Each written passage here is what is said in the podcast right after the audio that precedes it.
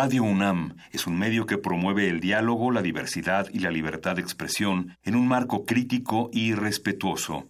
Los comentarios expresados a lo largo de su programación reflejan la opinión de quien los emite, mas no de la radiodifusora. Por siglos nos hemos hecho escuchar. Nacimos como parte de esa inmensa mayoría.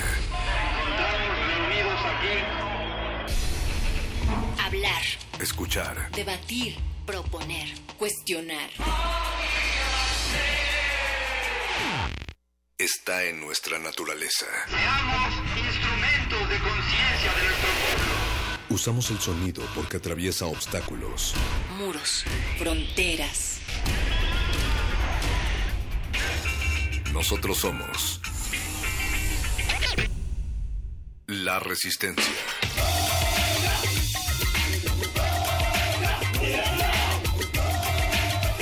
Resistencia modulada.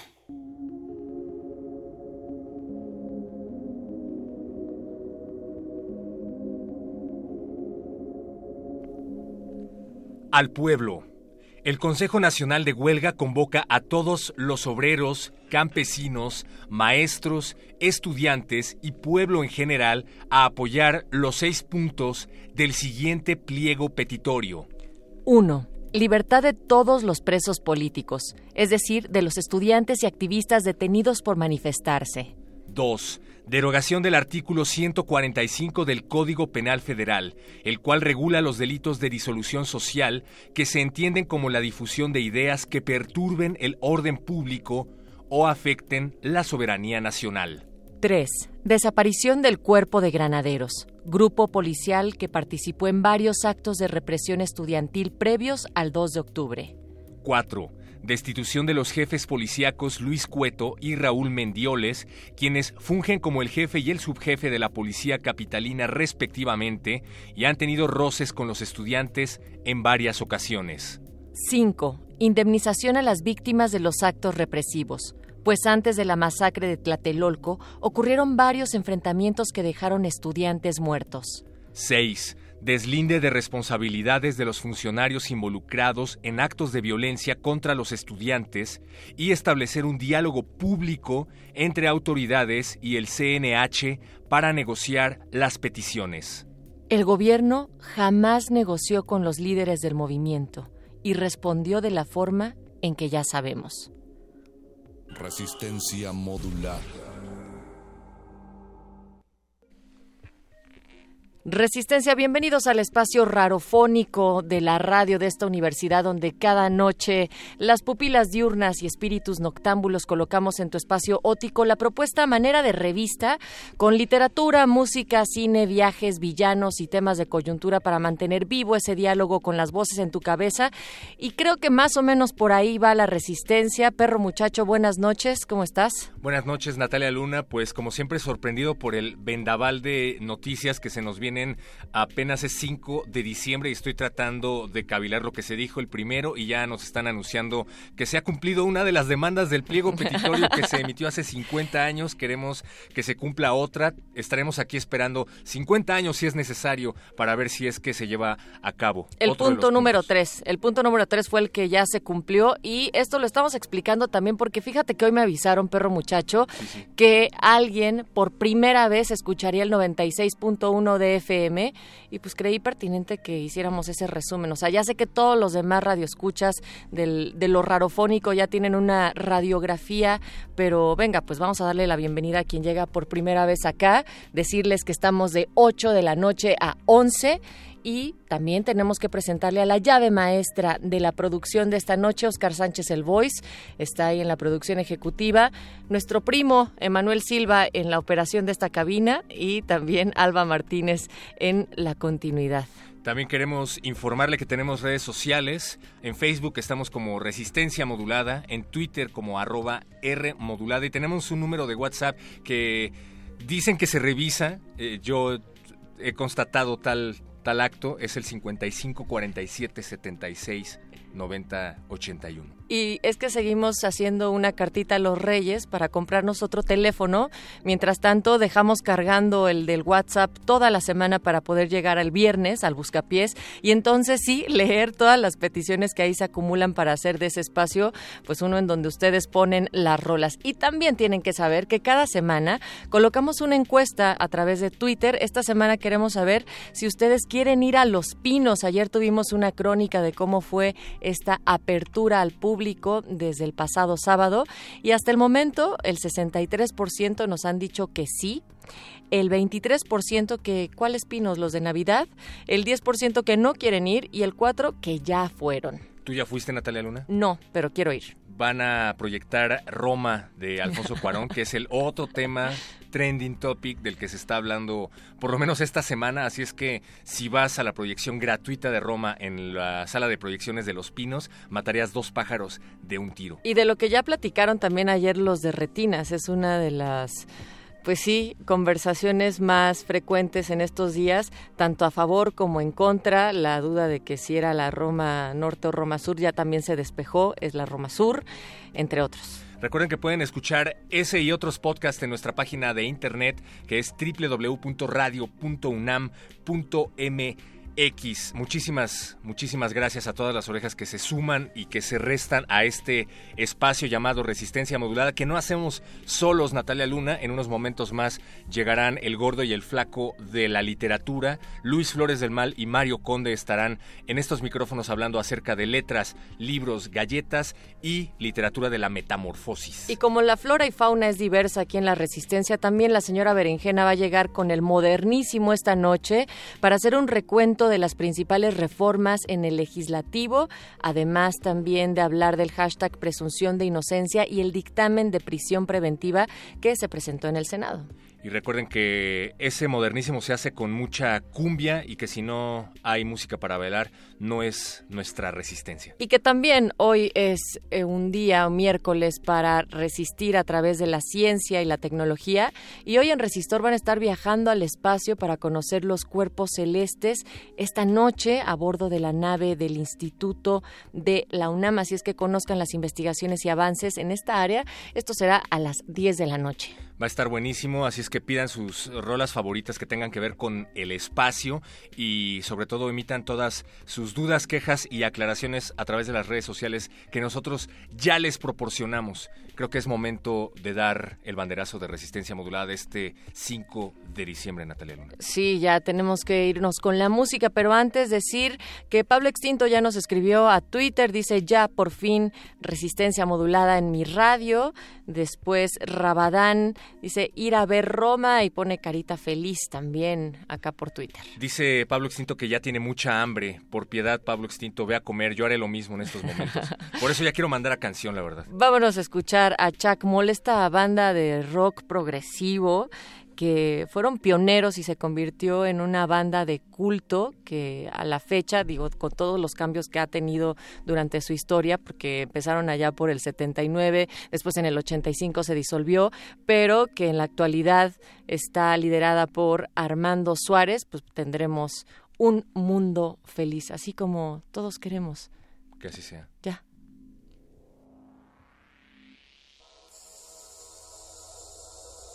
Resistencia modulada.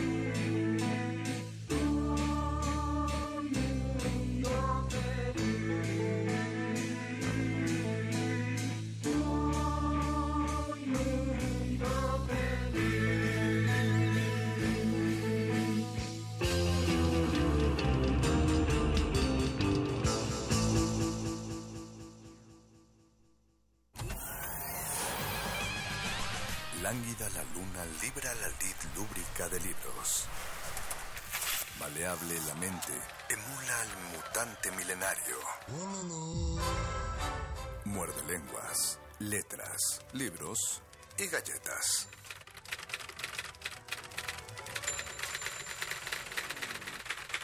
Muere, muere, muere, muere lenguas, muere lenguas. Muerde lenguas.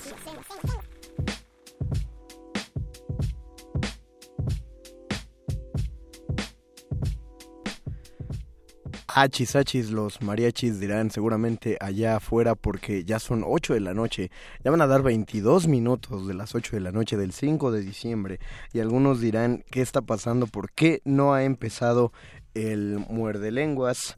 Nos responsabilizo enteramente al, al, grupo coreográfico de los muerde lenguas de este ligero retraso y les pedimos una enorme disculpa. Yo les puedo asegurar que todo este maravilloso equipo de producción estaba ya listo y rampante para salir en el momento en el que llegué. Este Manuel Silva ya estaba preparado en la, en la consola, estaba el Voice, Oscar, nuestro productor en su lugar. Es más, hasta Perro Muchacho ya está en los teléfonos. Todo el mundo listo y nosotros mutando en esta ciudad que se está volviendo cada vez más caótica, porque ya están saliendo las posadas, porque la gente sale de distintos lugares con arcones navideños, con regalitos que les dieron por haber estado 12 meses en sus respectivas oficinas, en sus, eh, ganando sus respectivas chuletas, aunque probablemente ya no podamos decir ganarse la chuleta, porque ahora la nueva denuncia lingüística proviene de los animalistas que dicen que ya no podemos usar ese tipo de expresiones en detrimento de los animales que hablen de ese tipo de, de maltratos. ¿Esta transformación de la lengua tendrá futuro o se volverá un, un meme inmenso? De hecho ya se volvió en las primeras horas en las que se estuvo transmitiendo. Estamos a nada de empezar eh, nuestra, nuestro Facebook Live. Se los recomiendo, aunque no van a encontrar nada más que a un servidor. Eh, pero pues podemos platicarlo como en este Muerde TV. Es más, vamos a ponerle Muerde TV Soliloquio. Yo soy el Mago Conde y estoy muy contento de recibirlos aquí en Resistencia Modulada para este Muerde Lenguas de letras, libros, taquitos y metamorfosis. ¿En qué se basa la transformación? ¿O por qué queremos transformarnos? ¿O por qué, más bien, la transformación es una cualidad necesaria del ser humano? Dicen que hay dos tipos de seres humanos. Están los que se adaptan y están los que no sobreviven. Para adaptarse hay que transformarse, hay que eh, movernos conforme al entorno, lo que diría Bruce Lee ser como el agua, que tomamos la forma del recipiente que nos contiene y también tomar la forma de cuando no estamos en un recipiente, el modo en el que vamos a fluir y el lugar hacia el que vamos a caer toda la vida y todo nuestro alrededor es una constante transmutación a la cual idealmente nosotros deberíamos acoplarnos, como lo que estuvimos diciendo el lunes pasado a propósito del uso y costumbres que tienen que ver con la lengua. Eh, alguien va a tener que adaptarse a los nuevos modos de usar el lenguaje o simplemente va a empezar a hablar de manera arcaica y no va a seguir la corriente. Nos guste o no, hay que ver cuál es la tendencia que está ocurriendo en el modo de hablar. Por ejemplo, se dice que ya en el mundo ya 40% de las personas son vegetarianas. Esos son muchos. Si toman en, cuenta, bueno, hay unos que son vegetarianos a la fuerza porque no alcanza para carne, porque es cara, pero eh, hay, eso explica una tendencia que está ocurriendo.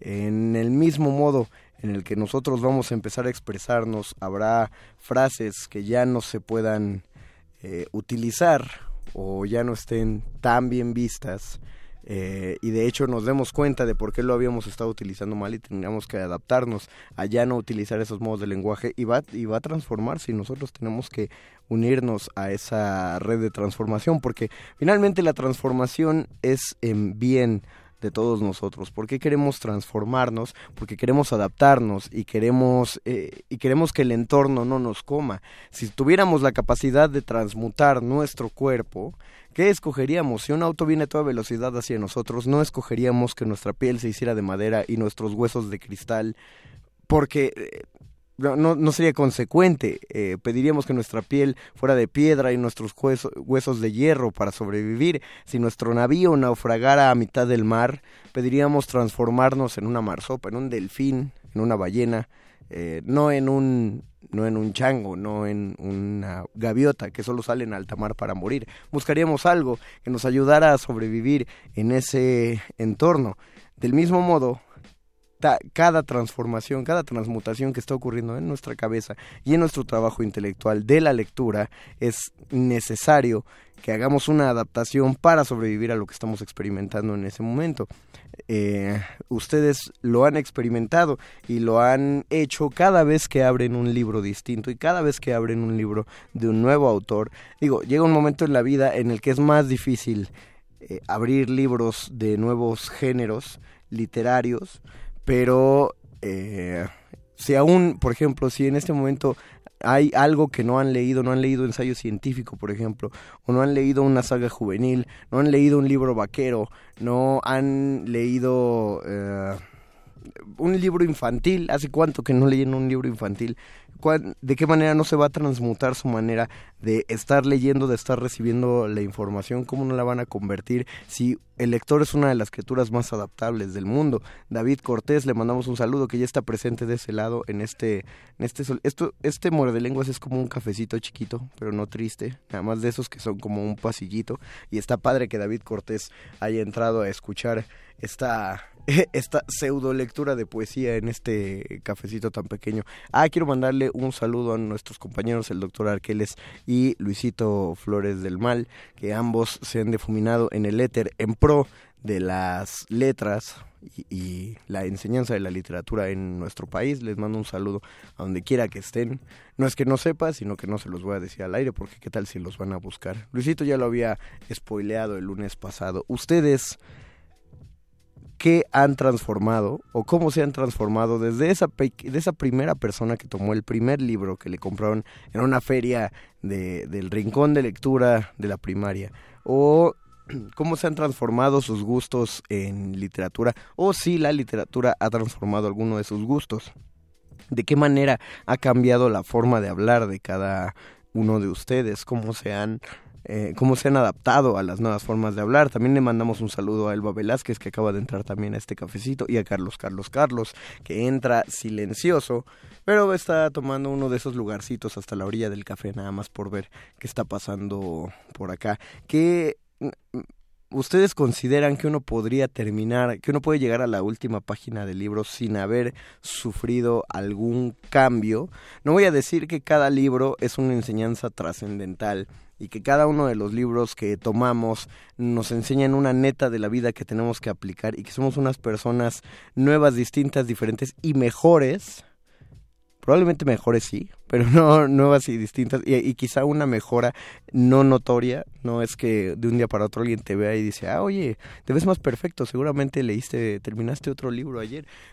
No, sabemos que la lectura nos abona un, un bienestar a nosotros, pero no es cuantificable.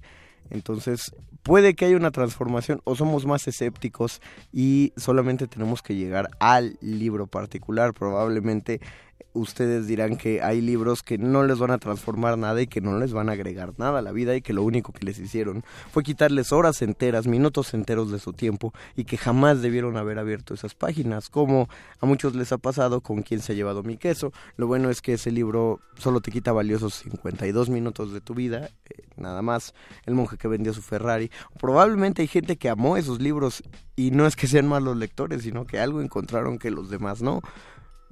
¿Qué tendrían que cambiar en ustedes para que se adentraran a un nuevo tipo de lectura? ¿Qué tendría que pasarles para que vayan a comprar el hippie de Pablo Coelho? ¿Qué tendría que pasarles para que abran Juventud en Éxtasis, a ver por qué le hacían tanta jiribilla en la secundaria. Eh, ¿Qué tiene que pasar por ustedes para que retomen ese libro que todos han leído y que ustedes no quieren leer porque empezaron y les aburrió, pero no le quieren decir a nadie que les aburrió porque 100 años de soledad y entonces no puede ser que te haya aburrido uno de los mayores libros de la literatura latinoamericana, entonces qué pena, mejor no se lo digo a nadie. Pero ¿cuál es la, qué es lo que me ha pasado en estos años en los que yo empecé a leerlo y ahora eh, ahora sí me voy a dar la tarea de, empezar a abrirlo y, me doy cuenta que tengo otros ojos para verlo. esa transformación tiene enteramente que ver con el tiempo, tiene que ver con edad y tiene que ver con experiencia, o tendrá que ver más bien con todos los libros que tuvimos que pasar entre nuestro primer intento y el último intento. Hay comentarios, dice Doris Yasmín, saludos, gracias Doris, saludos para ti, excelente tema. En mi caso, el Evangelio según Jesucristo de Saramago transformó de forma radical mi fe y mi visión hacia el catolicismo. Eso es padre de hablar y sería bueno que ahondáramos en eso, Doris, porque eh, de qué manera transformó tu fe. A mí siempre me parece muy fascinante cuando podemos ver las artes en general, incluso las ciencias, quien lo sabe ver bien, pero en particular las artes, desde el punto de vista de la fe, de la fe católica, que es la que conozco. Aunque hace poco, les platico, no están para saberlo ni yo para contarlo, les platico que estuve hablando con un rabino eh, y fue una experiencia única en la vida. Yo hablé con ese rabino porque estábamos corrigiendo una obra de teatro eh, basada en un cuento en un cuento judío clásico, y clásico me refiero a que lo escribió en el siglo pasado, me estaba dando unas correcciones desde el punto de vista de la fe judía y tomar una, una especie de misa privada, no sé cómo le digan al, al, rito judío, una especie de misa privada solamente entre el rabino, eh, mi contacto y yo, y es, eh, es increíble la noción eh, fascinante la noción que tienen los hombres enteramente dedicados a la fe acerca de las enseñanzas que les pueden ofrecer sus propios libros sagrados. Cuando estamos hablando de gente que sí está, que sí está metida en su fe y eh, porque, porque creen, no nada más por los beneficios monetarios que les va a dar. Por eso pregunto, Doris, ¿cuál fue la transformación en tu fe? Y estamos hablando de la fe católica, es decir, ¿tú, sigues creyendo o qué pasó ahí? Eduardo Álvarez Cordero dice, supongo que pasa una experiencia numérica con la literatura, pero no con cualquier libro y no cualquiera lo tiene.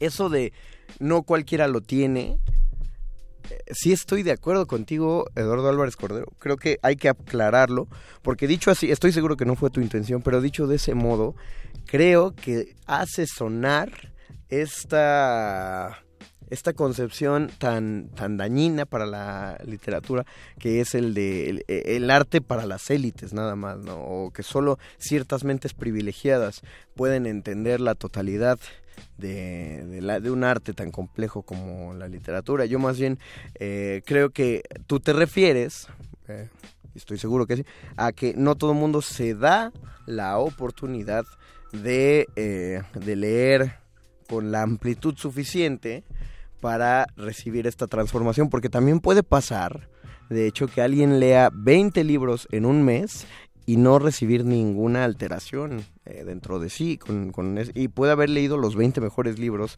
eh, 20 clásicos de la literatura y no recibir una transformación. Era lo que era un gran debate cuando empezaban a salir estos métodos de lectura rápida, porque te decían, eh, puedes acabar un libro en tres horas, sin importar su extensión.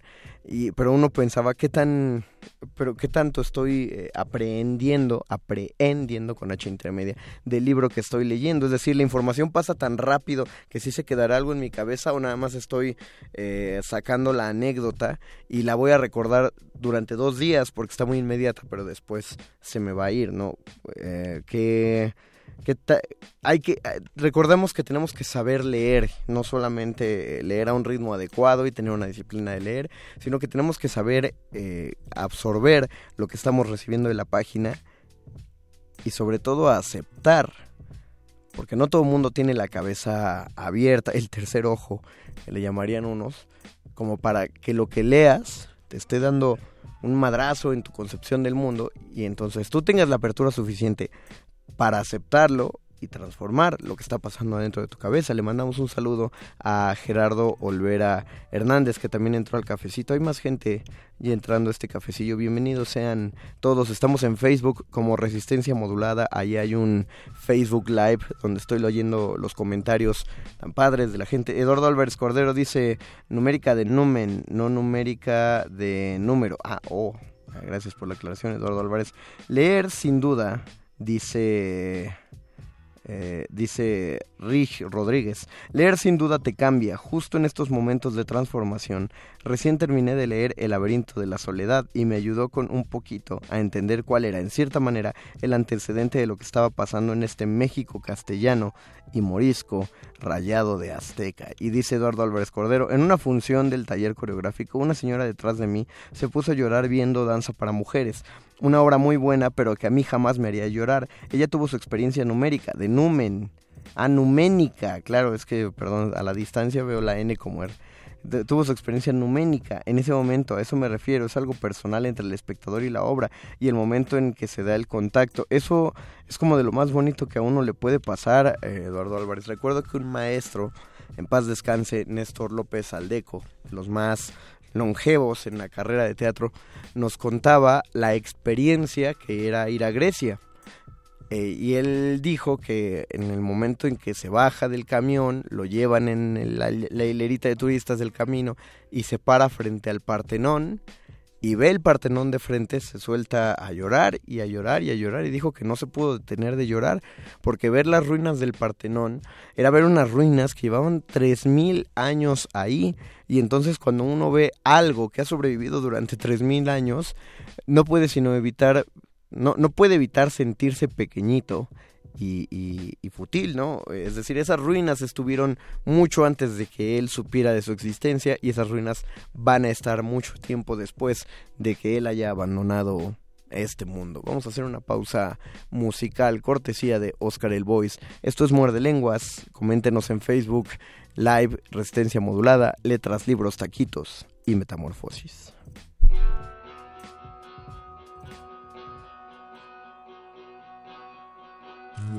Muerde lenguas.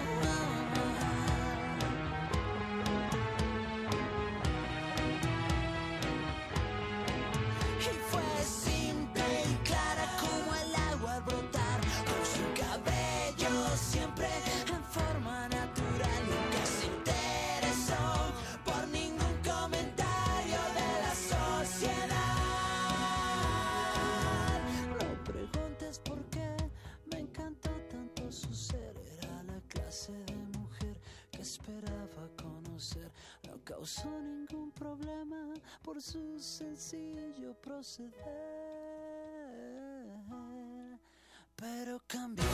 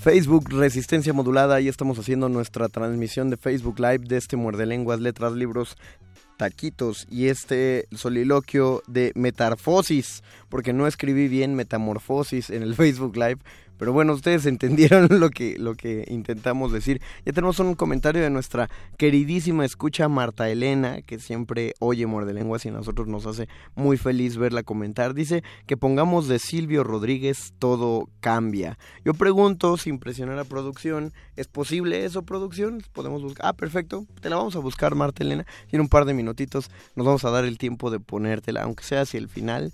Carlos, Carlos, Carlos dice el libro Vaquero puede transformar tu vida cuando te lo encuentras en el baño a los 11.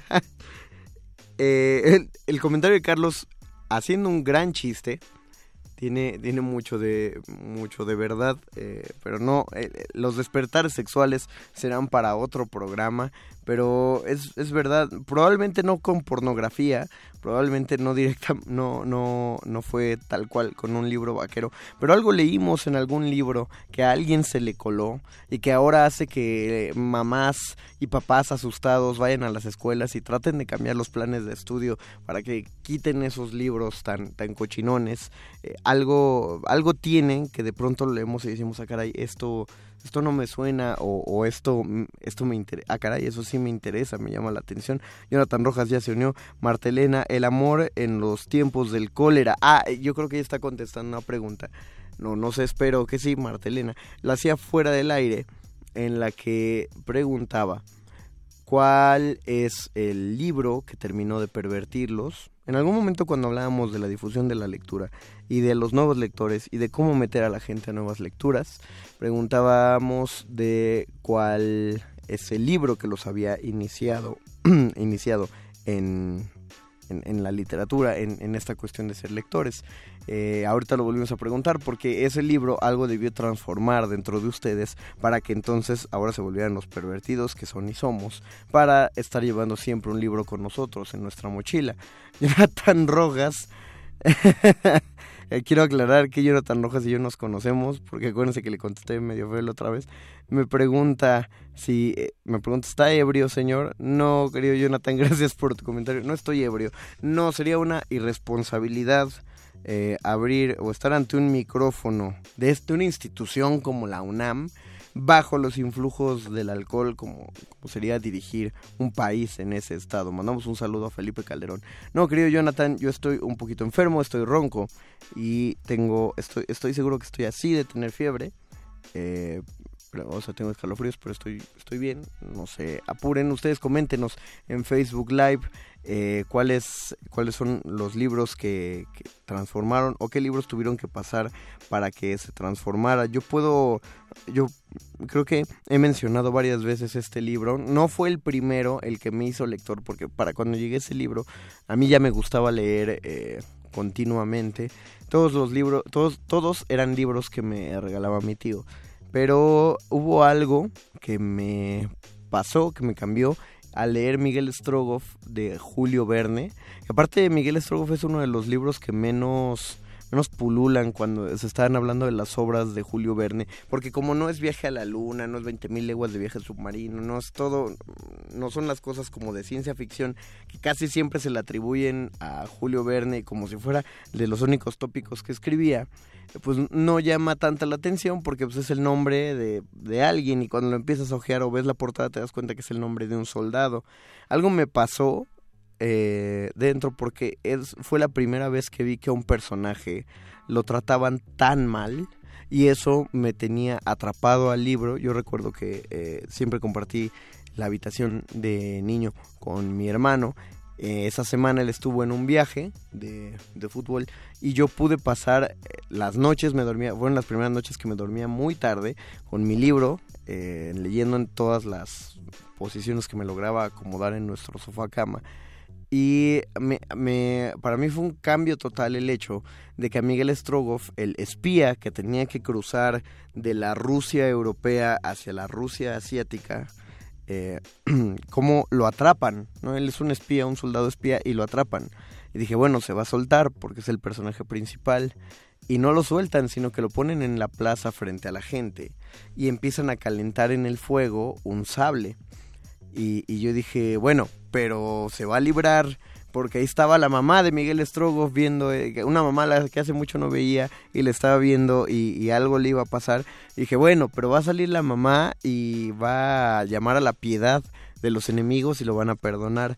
Y en eso toman el sable, ardiendo el rojo vivo, y lo acercan a los ojos de Miguel Strogoff y lo dejan ciego. Y ahí al- algo se cae en el mundo de uno porque uno dice entonces los personajes principales no son inmutables, no son intransformables y, eh, y no son... O sea, les pueden pasar cosas muy malas como esta ceguera de Miguel Strogoff. Yo mm, eh, recuerdo que me quedé un rato digiriendo lo que acababa de leer. Spoiler alert, ya dijimos que pues, los spoilers de 50 años o más se valen. Eh, al final del libro hay una cosa maravillosa que es que cuando Miguel Strogoff está ciego el resto del libro y de pronto cuando tiene alguien tiene amenazado creo que a la, a, a la chica que, que es como su interés amoroso. Miguel Strogoff de la nada con mucha destreza se voltea y mata al soldado que la tiene amenazada y resulta que puede ver y nadie puede entender cómo es que Miguel Strogoff puede ver si todos vieron cómo el sable al rojo vivo le tocó los ojos. Y entonces eh, explica Julio Verne una una no sé si es una jalada una maravilla de la literatura pero explica que Miguel Strogoff al estar viendo a su madre frente a él eh, y que él iba a recibir esa tortura se puso a llorar entonces cuando el sable se acercó a los ojos las lágrimas golpearon el sable al rojo vivo y entre el golpe de vapor creyeron que ya le habían tocado los ojos y, Miguel Strogoff se hizo el ciego todo ese tiempo justo para, solo para que creían que había recibido el castigo. Eh, es un buen plot twist. Doris Yasmín, contestando a tu interrogante, Mago Conde, acerca de, si recuerdan a Doris Yasmín, le preguntamos sobre su fe. Eh, al leer el Evangelio según Jesucristo, comprendí que la fe es algo de convicción y espiritualidad y no de dogma ni de una forma de reglamentar tu vida. Lo leí cuando tenía 18 años y acababa de salir de formar parte de un grupo de jóvenes católicos, así que fue como quitar una venda de mis ojos. Así de radical fue la transformación.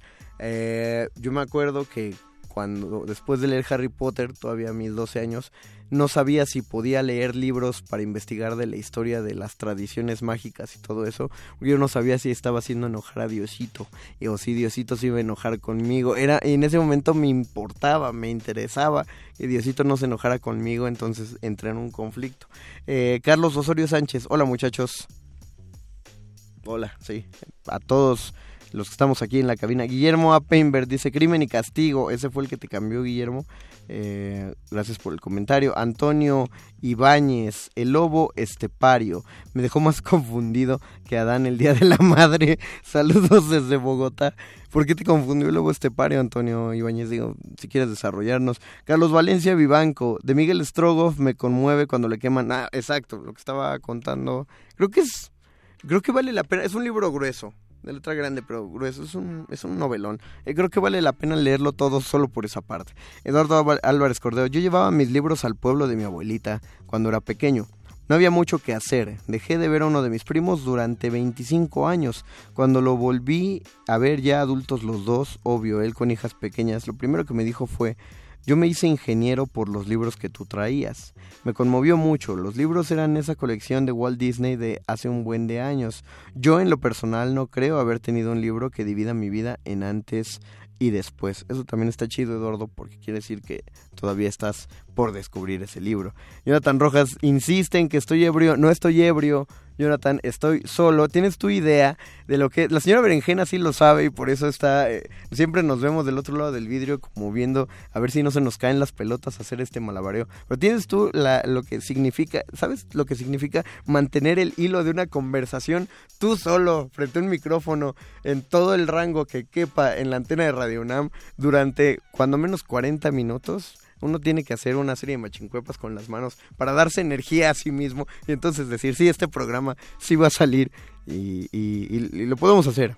Por eso también estoy leyendo los comentarios y gracias por no dejarme solo. Carlos Valencia Vivanco, Julio Verne, tiene un libro de terror, El Castillo de los Carpatos. No estoy, comple- no estoy seguro completamente del título. Ah, gracias Carlos, lo voy a, lo voy a buscar. Me quedé con las ganas de comprar esa colección de Julio Verne que estaba saliendo en los puestos de periódicos. De esas colecciones espantosas que el primer número te sale en 60 pesos y dices, sí me va a alcanzar, pero el segundo número te va a salir en 160 y dices, bueno, hasta aquí todavía pago. Y el tercer número ya te sale en 260 y ya no puedes echarte para atrás porque ya tienes dos y te da tu toque y no puedes dejar tu, tu colección incompleta. Entonces ya ni modo, ya te acabaron fregando con 260 pesos a la quincena. Eh, Ricardo Sanabria, el libro que me transformó fue Un Mundo Feliz de Huxley. Me hizo entender que ni toda la modernidad es progreso, ni toda la tradición es cultura. Tenía 16 años, estaba en el CCH. Creo que las transformaciones en la prepa son de las son de las chidas, porque uno de por sí está todo confundido y encima que te pongas a dudar de lo que crees que ya es estable es, es un gane enorme. Y también nos llamó Eduardo Nájera en los teléfonos y nos marcan al 55 23 54 12. Bueno, ya no lo hagan aquí en este espacio porque ya vamos a acabar, pero háganlo para marcarle a la señora Berenjena que viene con el modernísimo en cuanto acabe el muerde lenguas. Pero pueden escuchar a la tía perro muchacho que está contestando los teléfonos. Y dice Lalito Nájera por teléfono, las transformaciones que no me gustaron del lenguaje es que desaparecieron las letras doble L, doble R y el perro puso la G. Y no sabemos si Eduardo Nájera sí dijo la G o, o- y entonces habría que preguntarle en qué momento desapareció la G o es lo que perro muchacho entendió. ¿No habrá dicho la Che, perro muchacho? No, no estás por ahí, ya te dormiste. Ya ah, está, la, está ladrando. Yo creo que dijo la Che. Desapareció la Che porque la Che, la doble L y la doble R desaparecieron porque finalmente es la unión de dos letras que ya existen en el alfabeto. No entiendo por qué no te gusta Eduardo Nájera si finalmente es economizar. Ya si te preguntan, quizá no te gustó porque a nosotros nos tocó la transformación y nos quedamos en ese limbo en que si nos pedían dime el abecedario, no sabíamos si decir A, B, C, D, E o decir A, B, C, D, E, F. Eh, si llegamos a la L, no sabemos si decir L, L, M o, o de ahí en adelante. Pero no, yo creo que está bien que sean una sola letra. Carlos Valencia Vivanco, yo leí primero Corazón Diario de un Niño y me modificó de algún modo. Demian de Germán ah, sí, ese también a mí me, me transformó en, en esta persona eh, tan decaída que soy ahora, en este escéptico. Jonathan Rojas, conversación, ahora entiendo tantas cosas. Jonathan, eh, nada, te voy a invitar para que... eh, ven el miércoles, digo, ven el lunes de la próxima semana y ya sostienes el, programa de radio. Carlos Osorio Sánchez, recomienden un libro de cuentos, porfa. Hay, hay ocho volúmenes de la UNAM que se llaman la colección Solo Cuento. Eh, o te voy a recomendar el que yo estoy leyendo ahorita, que es de, curiosamente, de Editores Mexicanos Unidos, que es una antología de terror. Eh, generalmente esos libros dejan mucho que desear en la edición, pero yo te puedo asegurar que este es un librazo en la selección y lo estoy disfrutando enormemente como hace mucho no disfrutaba un libro de cuentos, antología de terror, obras maestras. Eh, Guillermo Peinbert, la tragedia de Raskoin- Raskolnikov me acompañó en mi crisis de adolescencia porque yo creía tener siempre la razón y el asesinato le demuestra que los sueños nos recuerdan que la vida es mucho más compleja que la vida. Carlos Valencia Vivanco y cada vez que estoy frente al fuego en una fogata recuerdo Abraxas que es la endemian de Germán Gess. Gracias Emanuel Silva en la operación técnica de este programa. Gracias querido Voice por producir tan chido este muerde lenguas. Nos vamos, los vamos a dejar con la canción de... Ah, no, vamos con la, la de Todo Cambia que pidió Marta Elena, pero la encontramos con la versión de Mercedes Sosa. Así estaba aquí en la, en la fonoteca de Radio UNAM. Quédense, después de Mercedes Sosa viene la queridísima perro muchacho a leernos la nota nostra y después la señora Berenjena en modernísimo. Queda mucha resistencia todavía. Nos despedimos. Este fue el Mago Conde en el Muerde Lenguas. Hasta el próximo lunes. Muerde lenguas.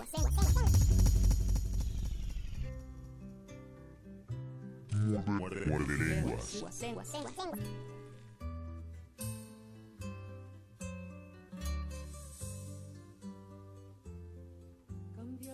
lo cambia también lo profundo, cambia el modo de pensar, cambia todo en este mundo, cambia el clima con los años, cambia el pastor su rebaño, y así como todo cambia, que yo cambie no es extraño.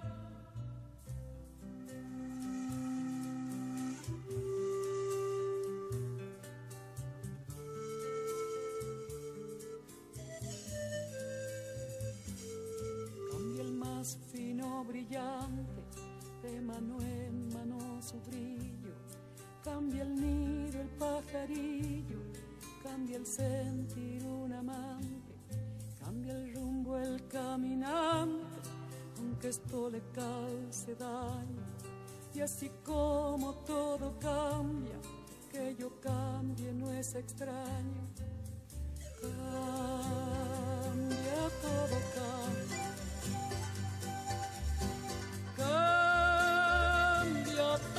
cambia.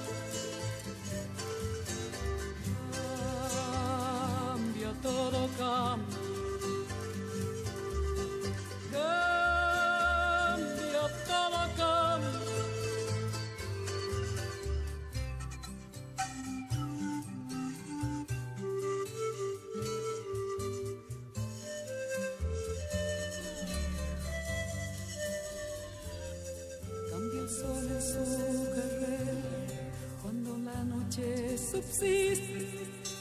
la planta y se viste de verde la primavera. Pelaje la fiera, cambia el cabello el anciano. Y así como todo cambia, que yo cambie no es extraño.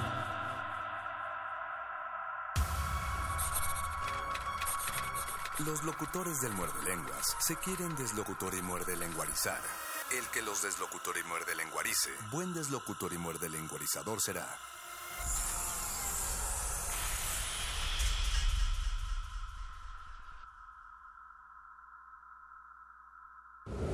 ...2018... ...100 años del nacimiento de... Alexander Solzhenitsyn.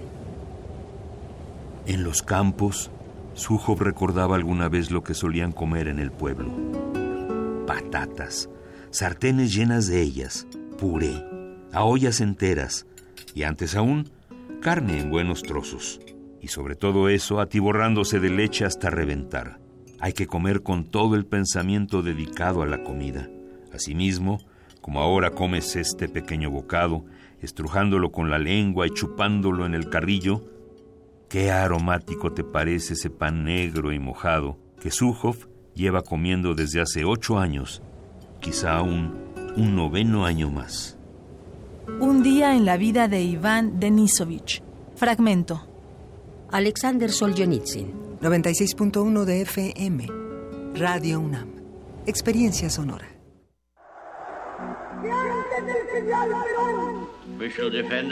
La voz lo dice todo. Pero ¿qué es todo lo todo que puede decir la voz? Radio UNAM te invita a mejorar tu capacidad de comunicador y a desarrollar el manejo de tu voz expresiva con el taller Voz, Poder y Creación. Curso teórico y práctico dirigido a todos los interesados en explorar su capacidad vocal mediante la lectura en voz alta. Imparte Alejandro Valdés Barrientos. lunes y miércoles de febrero de las 18 a las 21 horas en las instalaciones de Radio UNAM, Adolfo Prieto 133, Colonia del Valle, cerca del Metrobús Amores. Informes e inscripciones al teléfono 56 23 32 72 o bien en www.radio.unam.mx. Radio UNAM. Experiencia sonora.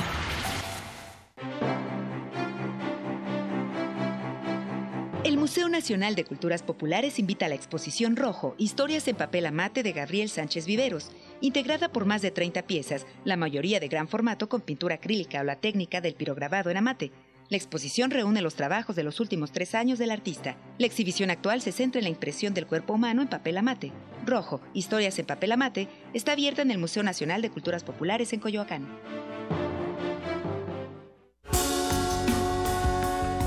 Hartos de la tensión social, la Guayaba, Juan Manuel y Dalí decidieron pintar con música los lugares grises. El efecto en las personas fue asombroso. Conoce el mensaje de Malinali, reggae latino y fusión. Yo solo quiero De Coacalco con amor. un camino más ligero. Viernes 7 de diciembre, 21 horas, en la sala Julián Carrillo. Entrada libre. Sé parte de Intersecciones, allá, donde la música converge. donde no hay oscuridad. Sigue el camino. Radio UNAM, Experiencia Sonora. Resistencia modulada.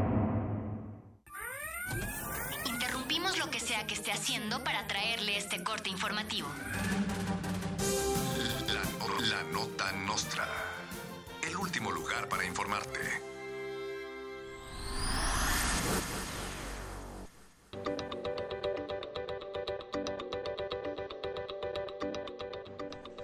La activista, doctora honoris causa y primera dama del estado de Chiapas, Anaí, anunció el lanzamiento de su nuevo libro autobiográfico. La artista narrará en este libro su dieta a base de placentas, su carrera como cantautora en RBD y cómo se enamoró de la gobernadora de Chiapas. Contará con un prólogo de Jordi Rosado. La ex primera dama, artista y socialité Angélica Rivera reveló en un comunicado de prensa que será ella quien comprará el avión presidencial. El lujoso avión, que no tiene ni Obama, fue puesto en venta por el PG, quien se sorprendió de haber vendido tan rápido la aeronave. Angélica Rivera dijo que esta compra es fruto de su carrera de 25 años como actriz de Televisa, que no hay conflicto de interés y que ella no tiene nada que ocultar de los creadores de Quitamos la placa del metro de Díaz Ordaz 50 años después, llega Cumplimos una de las demandas del pliego petitorio del movimiento estudiantil de 1968 en el 2018. Finalmente fue disuelto el honorable cuerpo de granaderos del Distrito Federal, ahora Ciudad de México. Próximamente, ¿quién mató a Colosio? Granaderos convocan a manifestación violenta en el zócalo de la capital mexicana para protestar en contra del anuncio de la disolución del cuerpo de granaderos. Por su parte, el nuevo gobierno de la Ciudad de México declaró que los granaderos ya no serán necesarios bajo ninguna circunstancia para reprimir manifestaciones porque dicen un atropellado reúne a más gente en la calle que una marcha fifi. Esta fue la nota nostra, informó para Radio UNAM, el perro muchacho.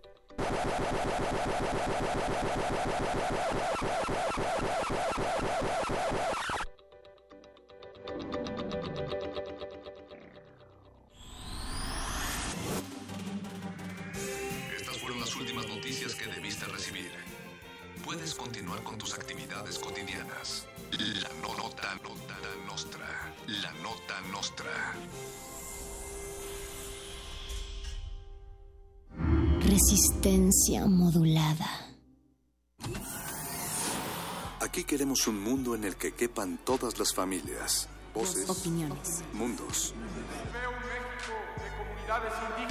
Nos protegemos en muros de cristal para evitar la vigilancia. Si no podemos bailar, entonces no es nuestra resistencia.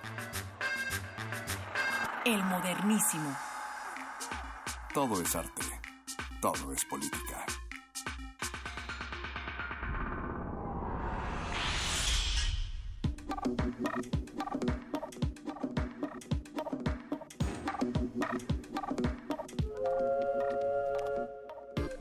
Bienvenidos, bienvenidas al Modernísimo. Gracias por sintonizar el 96.1 de FM y por aterrizar los oídos en esta frecuencia para hablar en este momento de temas públicos, derechos humanos y donde también vamos dejando galletitas de salvaje pop a lo largo de la noche. Yo soy Berenice Camacho y me acompaña la producción del otro lado del cristal. Emanuel Silva está en la operación de la consola. Alba Martínez continúa en la continuidad levanta su mano para saludarles. Oscar Sánchez el Voice está en la producción ejecutiva como cada miércoles. Les agradecemos mucho que se dejen convocar por esta resistencia y pues les damos esta bienvenida en el quinto día, en el quinto día del nuevo gobierno. Caray, muy pocos días y la información no no para, momentos muy relevantes en este gobierno que acaba de iniciar. Apenas nos estábamos recuperando del shock emocional de la toma de posesión y ya hay mil y una cosas que analizar algo que no le podemos negar al presidente constitucional de los Estados Unidos mexicanos, el licenciado Andrés Manuel López Obrador, es el ritmo intensísimo, súper fuerte que trae de trabajo. Es chambeador, es chambeador el presidente. Eh, él mismo bromeaba diciendo que en su toma de protesta más bien iba a dar su primer informe y pues no fue así, pero pudo haberlo hecho sin problemas. Pero además, algo que no se nos debe escapar de vista es que la cuarta transformación también corre por la banda del Poder Ejecutivo. Las y los legisladores ya están más que enfilados, están particularmente activos, pues desde que empezó esta legislatura, eh, por ahí eh, al inicio algunas declaraciones en senadores decían, bueno, pues vamos a presentar una iniciativa de la 4T por semana y pues bueno, el ritmo también ha estado bastante intenso y pues esta noche vamos a hacer una revisión muy general, ¿no? Muy light porque son demasiadas las reformas e iniciativas del legislativo. Esto lo vamos a hacer en una charla con Lorena Vázquez Correa, investigadora legislativa y también vamos dentro de este dentro de esta línea de reformas en el legislativo vamos a hacer un alto especial en una de esas iniciativas la que es para reformar el artículo 19 de la Constitución.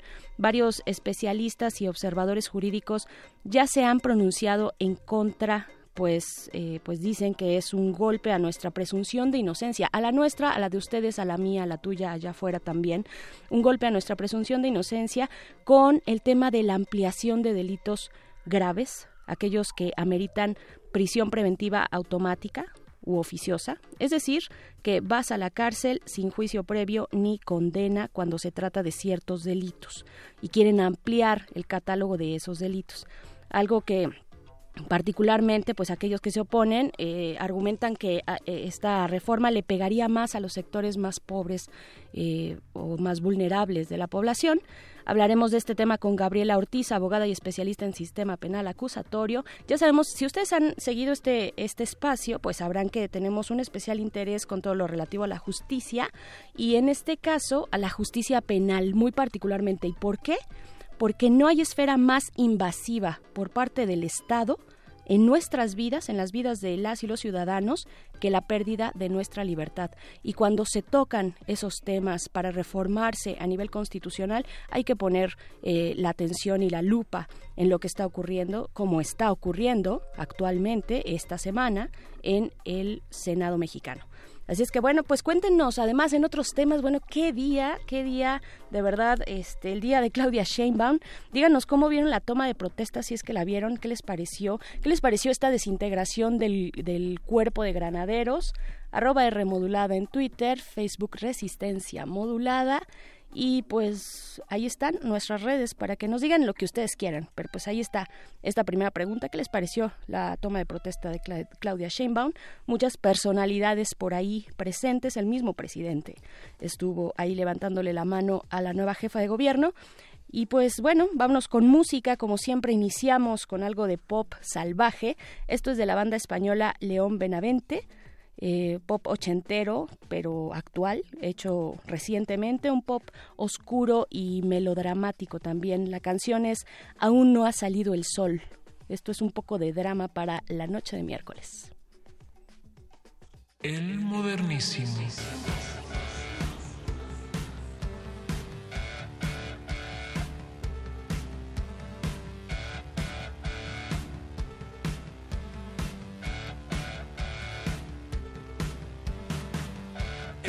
se ha terminado.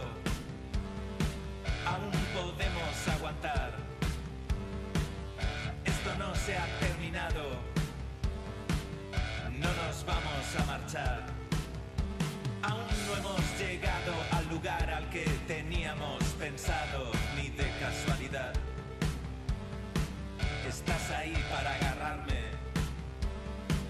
Estoy aquí por si te caes.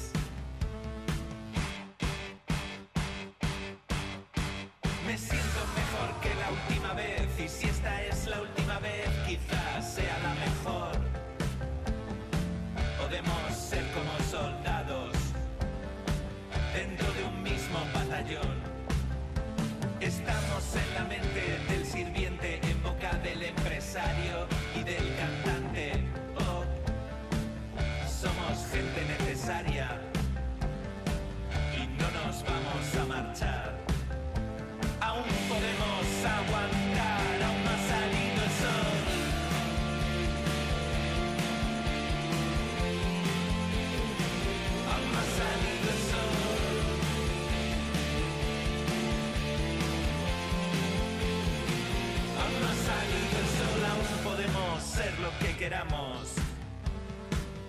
Lo que nos dejen ser.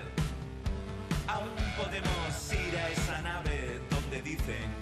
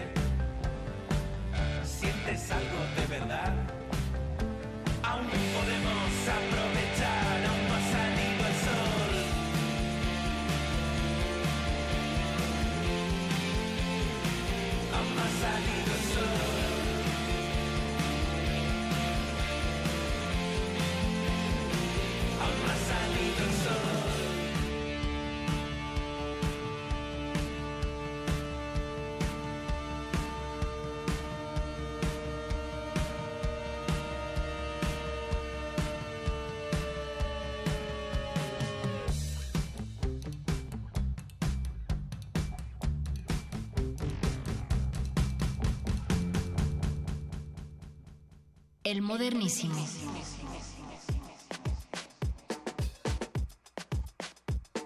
El modernísimo. Regresamos aquí al modernísimo y pues comentábamos que estamos en un momento de cambios importantes. Muchos de los reflectores están puestos sobre el Ejecutivo Federal, pero hay muchas otras cosas corriendo también en el Poder Legislativo y específicamente hablaremos de esta iniciativa que propone ampliar el catálogo de delitos graves que ameritan prisión preventiva oficiosa o automática. Algunos observatorios, institutos especialistas se han eh, pronunciado en contra de que, eh, pues de que esto ocurra, de que se dé la modificación al- a un artículo constitucional, finalmente, el artículo número 19. Y para hablar de este tema, de las consecuencias, de cómo a nosotros como ciudadanía nos afecta, pues está en la línea Gabriela Ortiz, quien es abogada y especialista en sistema penal acusatorio. Gaby, bienvenida, te saluda Berenice, ¿cómo estás? Hola Bernice, ¿qué tal? Muy buenas noches. Muchísimas gracias por la invitación y, y, pues por el espacio para hablar de este tema que es por demás relevante. Muy relevante y muy escondido un poco, no está al frente eh, en las noticias, en los reflectores, pero es un tema muy importante y delicado, ¿no? Meter a la cárcel, meter a prisión a personas sin juicio previo eh. Algo que, dinos tú, según eh, entiendo, no ocurre en otros países, al menos de la región. En México sí, o sea, tenemos un catálogo de delitos graves que sí ameritan esta prisión preventiva. No nos la hemos acudido del todo, pero no es eh, regularmente así en otros sistemas penales. Primero, eh, pues cuéntanos qué, qué significa de manera amplia en, en un momento en el que mexicanos y mexicanas queremos justicia, ¿no? Claro. Está por ahí ese discurso detrás. Dinos eh, qué, qué opinas. Claro, mira, primero hay que aclarar que eh, no, bueno, se llama mucho y se dice, se conoce mucho esta reforma como la de clasificar como delitos graves o no graves, como si el 19 constitucional nos hiciera una distinción o una categorización de estas conductas. En realidad no existe como tal esta categorización. Eh, lo que sí existe es un catálogo de delitos de prisión preventiva oficiosa o como se conoce en otras latitudes de delitos inexcarcelables. Entonces, no es que, o sea, no es que, por ejemplo, eh, eh, el homicidio doloso sea considerado más grave que otro delito que no está en el catálogo, sino que eso es lo que digamos lo han es lo que han vendido los políticos que han promovido esta medida, pero yo creo que sí es importante entender eh, como sociedad cualquier conducta que está establecida en un código penal nos resulta grave. ¿No? Y obviamente los niveles de lesividad son distintos. Pero lo que sí, o sea, sí me parece que es importante como hacer esta distinción. Ahora, Perfecto. la prisión preventiva siempre es necesaria en todos los sistemas penales. No hemos encontrado una medida diferente, sobre todo para asegurar la presencia de las personas procesadas, las personas que son a quienes se les inicia un proceso penal, digamos, hay casos en los cuales es fundamental y es indispensable tener a las personas en prisión. Esto me resulta también muy relevante de explicar porque a lo que nos oponemos, a lo que se opone la ONU, a lo que se opone la Comisión Nacional de Derechos Humanos, a lo que se oponen académicos, integrantes de organizaciones de la sociedad de la sociedad civil, no es no es que nos opongamos a la prisión preventiva en sí, nos, nos oponemos a que se imponga oficiosamente. Entonces, ¿esto qué significa? Que cuando a una persona se le, se le detiene y se le lleva a en la primera audiencia ante el juez, o sea, se le detiene y lo que tiene que hacer el Ministerio Público es llevar a esta persona a una audiencia ante el juez de control, por disposición constitucional, por disposición del 19 constitucional, en estos casos el juez no va a ponderar ni va a evaluar si hay algún riesgo procesal. Los riesgos procesales se dividen en tres, que es riesgo de fuga, o sea, que se escape la persona, que haya algún tipo de riesgo para la víctima o para la sociedad. Entonces, es importante también señalar que además de la prisión preventiva existen otras 13 medidas cautelares en el Código Nacional de Procedimientos Penales que van desde ir a firmar a, la autoridad en la que se que se disponga. Puede ser incluso la colocación de un brazalete electrónico, puede ser el no acercarse a determinadas personas o a determinados determinados lugares, otra puede ser el dar una garantía económica, etcétera. Entonces, aquí lo importante de esta audiencia, y es como ocurre en todos los países, es que el juez escucha al Ministerio Público y a la defensa y, lo, y escucha sobre todo sobre las condiciones, les llamamos las condiciones socioambientales de la persona imputada. ¿Esto que es? Si tiene trabajo, si tiene arraigo, si tiene dependientes económicos, eh, incluso también se pondera el tipo de delito por el cual se le inicia el proceso y con base en toda un, digamos, en un litigio y un debate, el juez resuelve y tiene que ponderar la razonabilidad y la idoneidad de la medida, es decir, como un traje a la medida. Entonces, por eso es por lo que estamos nosotros pugnando y por eso el reclamo. Nosotros creemos que está muy bien que impongan la prisión preventiva, pero que en todos los casos y previo a que se imponga, el juez escucha las partes. Entonces, porque los discursos, desafortunadamente, el, el discurso de las personas que promueven esta medida de prisión preventiva oficiosa hacen creer a la ciudadanía cuestiones que son totalmente falaces. Por ejemplo, dicen que gracias a que no existe prisión preventiva oficiosa en determinados delitos, existe un fenómeno de puerta giratoria en el cual las personas las detienen y salen de inmediato libres. Y eso no es cierto, está comprobado. Tú puedes ver, por ejemplo, en las cifras del Poder Judicial Federal, que son públicas, que, por ejemplo, en los casos de armas, que han sido muy sonados, en los casos de armas, las solicitudes de, de prisión preventiva que hace el Ministerio Público a los jueces se otorgan un 80%, es decir, de 100 casos sobre portación o posesión de armas, en 80 el juez ha brindado esta o ha otorgado la prisión preventiva a solicitud del Ministerio Público, pero en audiencia. Entonces nos están haciendo creer algo que es totalmente falaz, como que la gente sale corriendo. El problema es otro, pero no quisiera ahorita como abocarme, si quieres también lo podemos hablar, pero sí me, sí me interesa mucho que quienes nos escuchan entiendan que esto puede ser realmente muy grave. ¿Por qué razón? Porque cuando detienen a una persona, si la llevan ante el juez y el delito que le imputan sin que haya pruebas contundentes de que esa persona cometió el delito, el juez oficiosamente por disposición de la Constitución va a tener que enviar a las personas a prisión sin conocer realmente las condiciones específicas de la persona que está siendo procesada.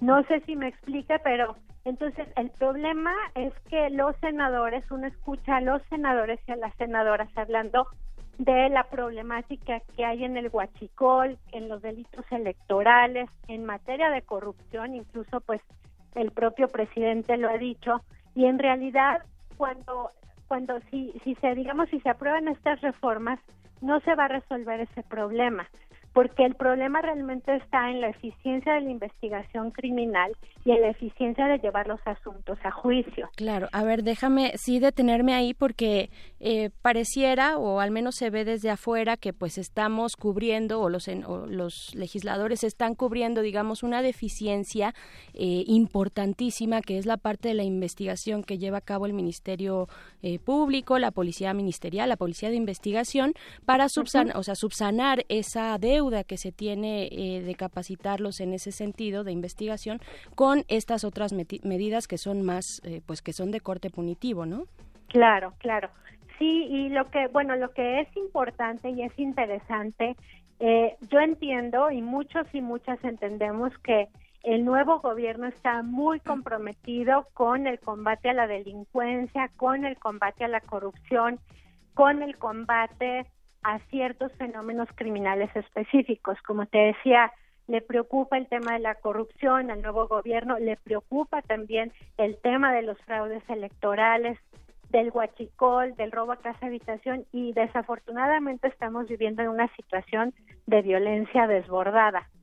Sin embargo, eh, si se ve en global, por ejemplo, como hay otras iniciativas que están ahora en trámite, tendríamos que a lo mejor poner la vista en lo que está ocurriendo con el proceso de aprobación de la ley orgánica de la Fiscalía General. Em, que es, es, ahí donde a donde le tenemos que apostar. Va a costar más trabajo, sí, porque a los legisladores pues de un plumazo hacen un cambio este legislativo normativo bajo un discurso totalmente falaz, se ganan aplausos ¿no? Como, como si estuvieran realmente combatiendo y estuvieran atacando un problema que es mucho más profundo y que en realidad, este, pues no está ahí la solución. Eh, te voy a poner como otro ejemplo, ¿no? El tema, por ejemplo, del huachicol, que es, que es como otro de los, este, de los muy sonados y de los que son relevantes ahora en la, en la conversación. El tema de, de los huachicoleros, pues obviamente se tiene que ver no como una persona en lo individual que va a extraer combustible de un ducto. En realidad son todas son estructuras criminales que funcionan organizadamente y que cada uno desempeña un rol distinto. Aquí la pregunta que, que nos hacemos y que es igual como pasa con el tráfico de armas y con muchos otros eh, fenómenos delincuenciales es que son digamos son estructuras piramidales donde hay personas que no están actuando como autores materiales, es decir, no son las personas que van a extraer el combustible en el campo, sino son las personas que se enriquecen y que se están beneficiando de este tipo de robo. Entonces, a esas son las personas que se tienen que investigar y sobre todo desestructurar, desestructurar estas organizaciones. Entonces, ¿qué va a pasar, por ejemplo, si dejan o si incorporan el robo de hidrocarburos a prisión preventiva oficiosa. Va a seguir siendo lo que actualmente ocurre, que detienen en flagrancia, es decir, que detienen a las personas cometiendo el delito, que en estos casos particularmente estamos hablando de campesinos, gente pobre, gente desempleada, gente que ha optado por pues la, el camino de bueno de cometer este tipo de conductas porque no tienen otro tipo de oportunidades y que pertenecen de alguna manera a una estructura organizada. Entonces, a los que se están metiendo a la cárcel, a los que se está deteniendo, es a la gente pobre.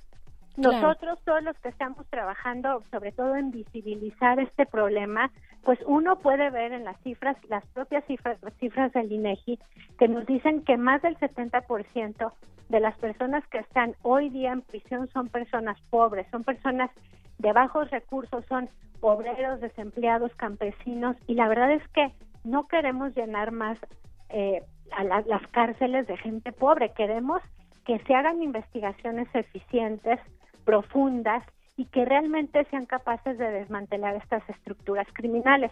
¿Cómo se va a lograr esto? Pues con lo que ya está en camino, que es la Fiscalía General. Obviamente no es, no vamos a ver las diferencias o vamos a encontrar los resultados de la noche a la mañana, pero es también un tema de voluntad política y de empezar a meter eh, el profesionalismo, el compromiso en las fiscalías por realmente construir casos con mucho más sofisticación, con mucho más inteligencia y sobre todo viendo en perspectiva que no se trata de detener eh, gente en la calle y meterla en la cárcel sin tener una sentencia nomás porque sí, por cumplir con un número, con una cuota, sino que se debe de combatir a la delincuencia. El otro día yo hacía la pregunta, ¿cómo es posible que tengamos hacinadas y saturadas las prisiones y tenemos un índice de impunidad de prácticamente el 99%? O sea, esto eso es evidente, digamos, a gritos nos está diciendo que estamos haciendo algo totalmente mal, ¿no? Claro, este... por supuesto. Eh, también, bueno, ahorita que mencionas ya esta parte de cómo están eh, pobladas las, las prisiones en nuestro país, es interesante también eh, pues observar, acercarnos a este Plan Nacional de Paz y Seguridad que planteó Andrés Manuel López Obrador, ¿no? Antes de tomar posesión, en el que hace referencia en alguno de esos puntos, 10 puntos me parece, hace referencia a las prisiones, a vaya a tener como una propuesta de un modelo distinto en aras también de una reinserción social, ¿no? Más efectiva, más, mm, eh, vaya, como que, pueda restaurar a la comunidad y no necesariamente, pues, este, votar a las personas a la calle y, y a ver qué pasa después de que hayan cumplido su, su sentencia, ¿no? Sí, desde luego, está totalmente, digo, porque no hemos encontrado otro modelo de castigo o de sanción o, u otro recurso respecto a qué hacer con la criminalidad y en concreto con las personas que cometen delitos. Pero uno ve pues eh, reflexiones y, y digamos eh, insumos eh, que han aportado autores de otros países, obviamente países europeos que tienen otras condiciones y, delincuencia, pues de delincuencia totalmente distintas, pero cómo hay realmente eh, un, eh, digamos una ola, un pensamiento en el cual se, nos está diciendo que debemos de empezar a ver alternativas u otro tipo de, de, mecanismos para castigar y realmente lograr que lograr que las cárceles no sean única y exclusivamente los espacios en los cuales supuestamente se va a rehabilitar a la persona, sí, obviamente no, no podemos ponernos en la postura como de los abolicionistas que quieren desaparecer por completo las cárceles, uh el sistema de justicia. Sí, que sí los este, hay, penal. Sí, que es como el, punto más, el punto más extremo, pero sí pensar que las cárceles deben de ser espacios exclusivos para realmente cierto tipo de de, delincuentes o cierto tipo de personas que cometen ciertos delitos. No quisiera decirle delincuentes, sino para las personas que cometen delitos muy graves y que sí necesitan estar, pues, llevando un proceso eh, en, estos centros. Pero no eh, debemos de entender que ni la pobreza ni la falta de control que se tiene sobre la seguridad en, en, nuestro, en nuestro país la vamos a resolver hacinando a las personas en, en prisiones. Eso es algo que, que evidentemente no va a resolver los problemas ni estructurales que tenemos y tampoco va a resolver el problema de, de delincuencia. Creo que la reforma ha dado la oportunidad de empezar a ver como otras luces, otro tipo de prácticas. Ahí está, por ejemplo, las prácticas de justicia restaurativa. Exacto, hacia allá quería ir precisamente. Ajá. Sí, sí, sí, que están en la Ley Nacional de Ejecución de penas, está también en, en la ley de mecanismos, los, este, todas estas prácticas restaurativas, donde realmente se ve el, el fenómeno o se, ve, se, se ven los delitos como conflictos que ocurren entre personas y que pueden atender a una cuestión que quizá es más profunda, pero que puede resolverse a través de estos procesos, eh, sobre todo bajo el postulado de que muchas personas que cometen delitos son personas que en algún momento fueron víctimas, fueron agredidos, son personas que se encuentran, como decíamos, al margen de muchísimas oportunidades y que quizá necesitan reconducir su vida o tener acceso a ciertas oportunidades que desde luego la cárcel no se las va a dar. Claro, porque seguimos además hablando de un círculo vicioso, ¿no, eh, Gabriela? ¿Cómo, ¿Cómo estamos pensando, cómo queremos resarcir el daño, hablando hacia las víctimas, pero también a las personas que se encuentran eh, involucradas en hechos delictivos, ¿no? Y que por estas condiciones, no necesariamente todos, pero bueno, hay un, ahí están las cifras en nuestro país de la falta de oportunidades y las condiciones de pobreza en las que viven muchas personas, cómo se están dando opciones para que no se siga eh, en este círculo de criminalización de entrada, pero también de, de, daño al tejido social, porque finalmente esas personas también eh, pues tienen a su alrededor otras personas familiares que dependen de ellos. Vaya, esto se va haciendo como una cadena de descomposición también, ¿no?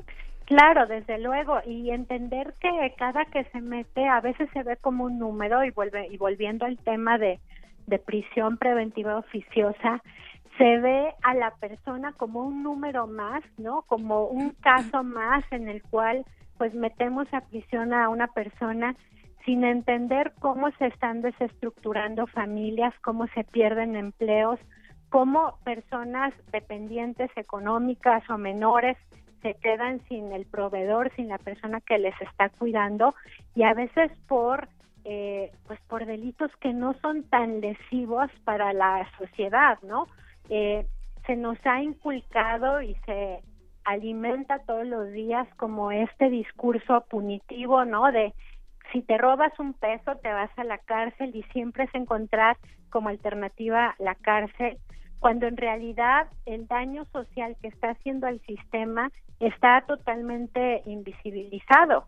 Eh, uno y, y, también digamos esto ya digo son otros temas muy muy complejos pero tiene incluso hasta sesgos de género el tema penitenciario, ¿no? Como uno ve, por ejemplo, las mujeres que están en prisión, que por lo general están acusadas de, de narcomenudeo, de delitos contra la salud, y son mujeres que al final de cuentas terminan siendo abandonadas por sus familias, ¿no?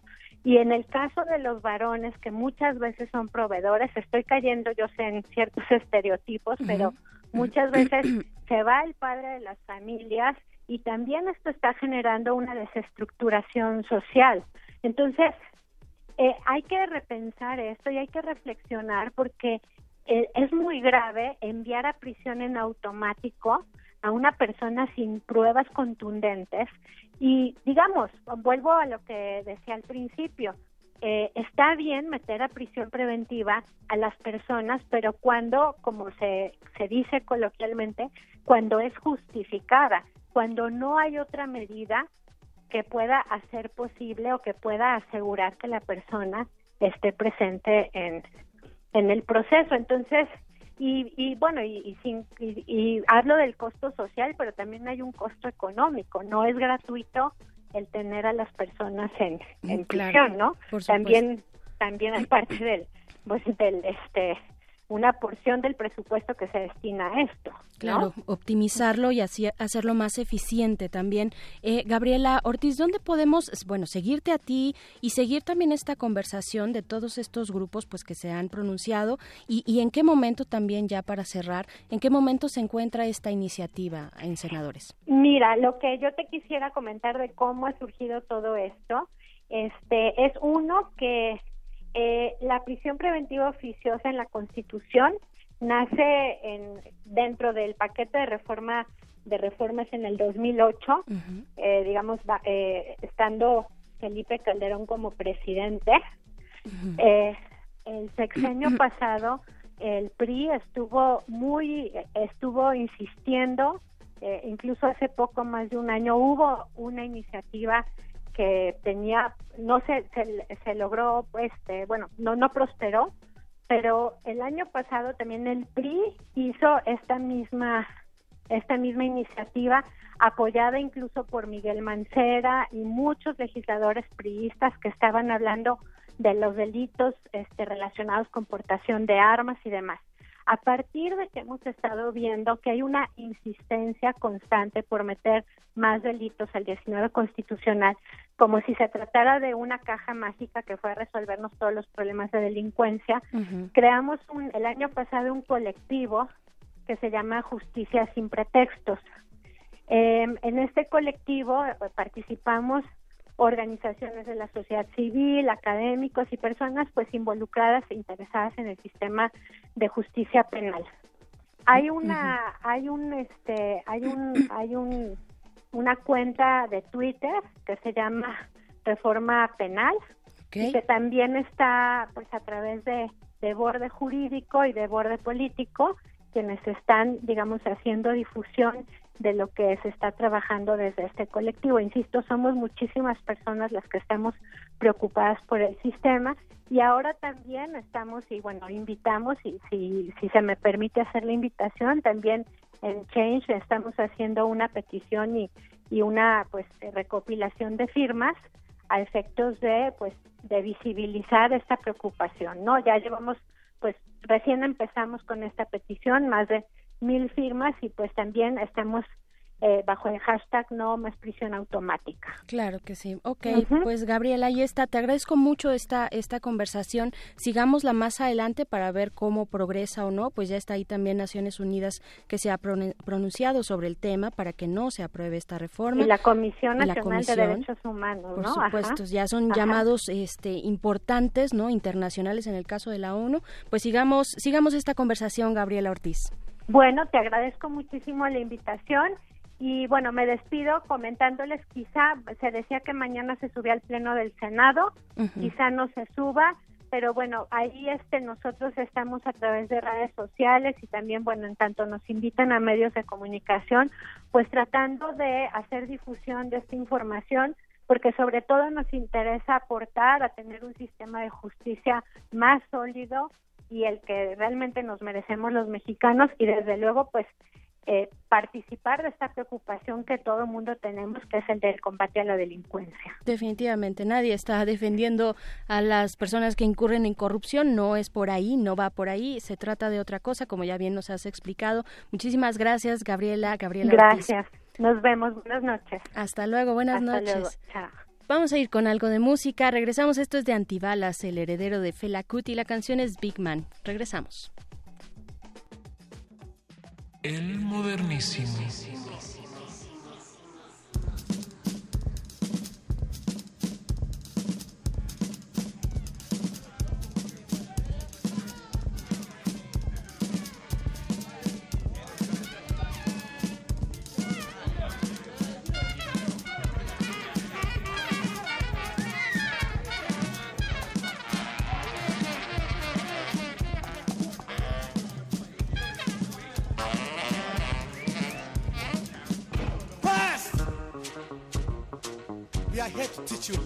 Dance floor. But this song is not a dance. I will tell you a story. Brothers and sisters, this story is about a big, big man and a small, small man that made him. Small man says, Oh, big man, in all your greatness, what can I do for you?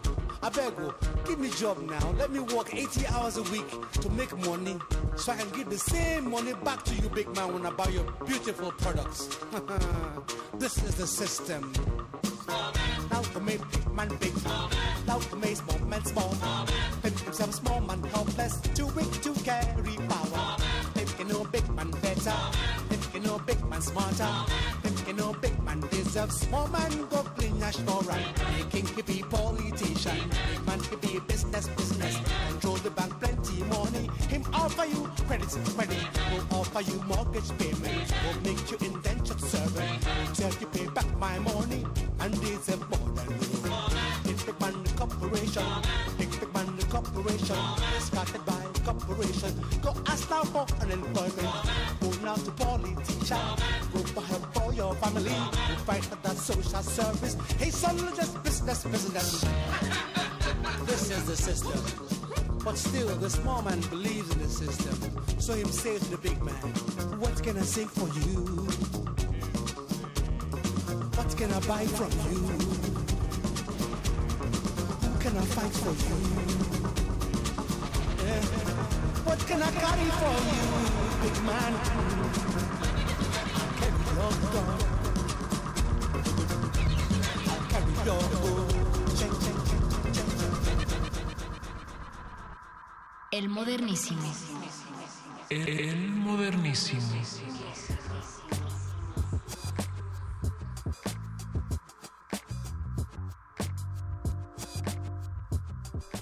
Estamos de vuelta en el modernísimo cuando son las 9 de la noche con 43 segu- minutos y ya está nuestra invitada de esta noche a quien le agradezco muchísimo que ha estado en otras ocasiones. Ella es Lorena Vázquez Correa. Ella estudia el doctorado en Derecho en el Instituto de Investigaciones Jurídicas de la UNAM. Sí, maestra también en estudios sociales por la UAM, especialista en justicia electoral por el Centro de Capacitación Judicial Electoral del Tribunal Electoral del Poder Judicial de la Federación, lo dije creo que bien. Eh, qué largo, qué, la- qué largos nombres. Y pues actualmente también es investigadora parlamentaria en el Instituto Belisario Domínguez del Senado de la República. Lorena, Lore, bienvenida, ¿cómo estás? Muchísimas gracias, Berenice. Eh, mm, yo encantada de estar aquí en el Modernísimo. Gracias por la invitación. De nuevo, otra vez, porque siempre eh, pues acudimos a ti para distintos temas, sobre todo en lo relacionado con género y con poder legislativo, ¿no? Que hemos tenido desde el principio de esta legi- legislatura y en las elecciones también este cambio, esta esta paridad, ¿no? Este eh, Congreso paritario, ¿no? Y este cambio de estafeta que le decían.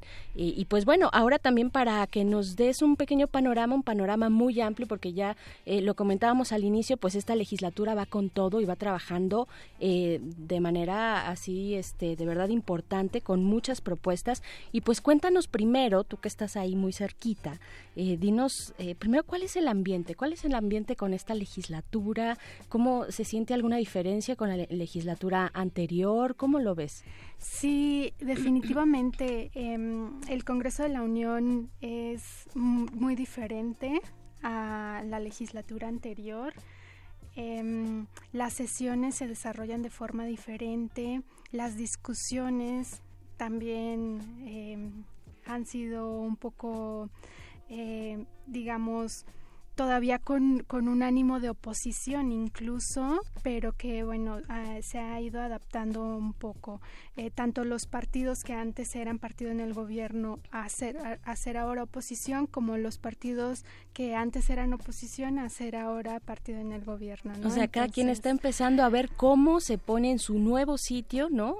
Cómo ser una oposición, ¿no? Cómo ser una oposición, qué temas de verdad debes traer y cuáles, la verdad, es una pérdida de tiempo o, o son, digamos, temas un poco falaces y cuáles sí, dónde sí tienes que poner todos la, la, eh, este, estos insumos, ¿no? Para hacer una oposición fortalecida, una, una oposición que haga su trabajo de oposición y que sea propositiva también, ¿no? Exactamente, sí, también por ejemplo las negociaciones es otra cuestión que eh, se, se ve que ha cambiado bastante. Antes eh, se distribuían prácticamente todos los órganos de gobierno y todos los recursos entre los partidos mayoritarios de forma proporcional, ¿no? Este, por ejemplo, la Junta de Coordinación Política se asignaba al partido mayoritario, la, la mesa directiva se asignaba a la segunda fuerza política, el Instituto Belisario Domínguez se asignaba a la, a la fuerza con el tercer lugar de representación en el Congreso. Y, y, bueno, ahora todo esto ha cambiado. La, al interior del Congreso, las fuerzas de poder son otras totalmente y bueno, todos los legisladores van a tener que pensar nuevas maneras de negociar, adaptarse a, e, e, y reinventarse a estas nuevas formas que requiere el Congreso para pues seguir funcionando, ¿no? Entonces, para seguir avanzando. Sí, claro, es. y bueno, no, obviamente es y está ahí clarísimo, nadie nadie está inventando nada, pues está la cuarta transformación, este discurso de la cuarta transformación del proyecto de nación de Andrés Manuel López Obrador atravesando el poder el poder legislativo. En ese sentido, bueno, cuéntanos cuáles son estas reformas que, un poco para hacer una recapitulación, ¿no? Dentro de un periodo que hemos tenido, este periodo legislativo que, bueno, todavía no termina por ser eh, inicio de sexenio, ¿no? Podría extenderse hasta el 31 de, de diciembre, que tengo entendido, ¿no? Así es, sí, tienen hasta el 31 para aprobar el presupuesto, los presupuestos de ingresos y egresos de la federación. Siguen en sesión ordinaria. Sí, así es, sesión ordinaria. En realidad el, el, el, calendario en el Senado de la República y en la Cámara de Diputados eh, tiene sesiones hasta el 20 de diciembre, pero, pero como bien señalabas, si hay necesidad de citar a más sesiones para aprobar este presupuesto, tienen estos presupuestos tienen hasta el 31 de diciembre para hacerlo. Entonces, ¿Y tú crees que se vayan a extender hasta el 31 de diciembre? Pues eh, se comenta que no, que no se espera mucha discusión en el presupuesto, todavía no ha llegado. Seguramente, por supuesto, todos los grupos parlamentarios saben que es, es la parte crucial de este periodo ordinario, la aprobación del presupuesto va a haber muchísima discusión y muchísima reserva seguramente. Van a ser días intensos en, en, en, la Cámara de Diputados y en el Senado, pero bueno, es probable que se apruebe en tiempo y forma sin, sin necesidad de convocar a un periodo extraordinario. Perfecto. Bueno, entonces decíamos que, que traen, y lo vemos, ¿no? Traen un ritmo impresionante de trabajo, tanto el Ejecutivo Federal como el Legislativo, ¿no? Están trabajando eh, durísimo, pues, para sacar todas estas reformas de la Cuarta Transformación, o que requiere la Cuarta Transformación.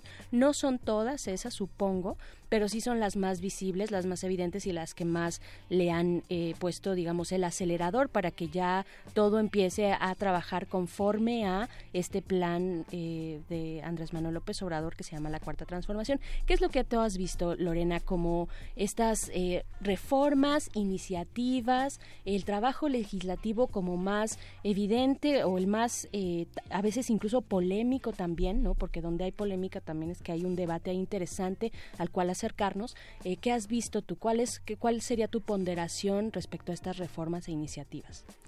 Pues... Mm, una de las iniciativas que, que, más ha causado polémica, por ejemplo, es la Ley Federal de Remuneraciones de los Servidores Públicos, que eh, pues digamos se aprobó sin mayor problema, ¿no?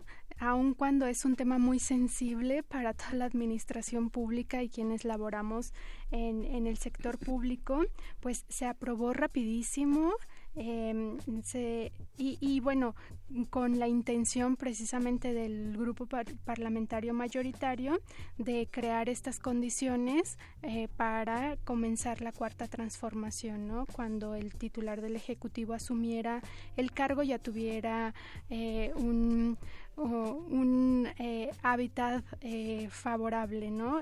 Eh, ha sido una de estas reformas junto, por, por, ejemplo, con la Ley Orgánica de la Administración Pública Federal, que uf. también pues trastocó muchísimas cosas. Han sido reformas que modifican modifican bastante respecto de cómo se habían hecho las cosas antes de, de de esta administración y bueno sin duda pues van a, van, vamos a estar hablando y viviendo estas estas reformas y estas leyes en este sexenio eh, de manera significativa. Claro, déjame nada más detenerme en esta ley federal de los servidores públicos que es la llamada también, para decirlo así como con peras y manzanas y, y, y de una forma muy inmediata esto de la, de la austeridad republicana, ¿no? O sea, bajar los salarios a los servidores públicos de la administración federal, ¿no?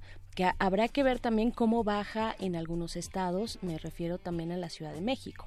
¿No? Que, que, digamos que tiene ahí pues toda la línea evidentemente de este proyecto de la cuarta transformación y también la ley orgánica de la administración federal nos comentabas no en esta sí, sí la sí la dije bien Sí, eh, sí ley, ley orgánica, orgánica, de la administración. ¿Qué, qué nombres, de verdad. Bueno, y eh, en esta, déjame ver si estoy en lo correcto, en esta también se incluyeron, se incluyó la nueva figura de estos comisionados estatales, sí, fue por ahí, ¿no? Los superdelegados. los superdelegados, llama, ajá, sí, sí, que estuvo por ahí. Polémico.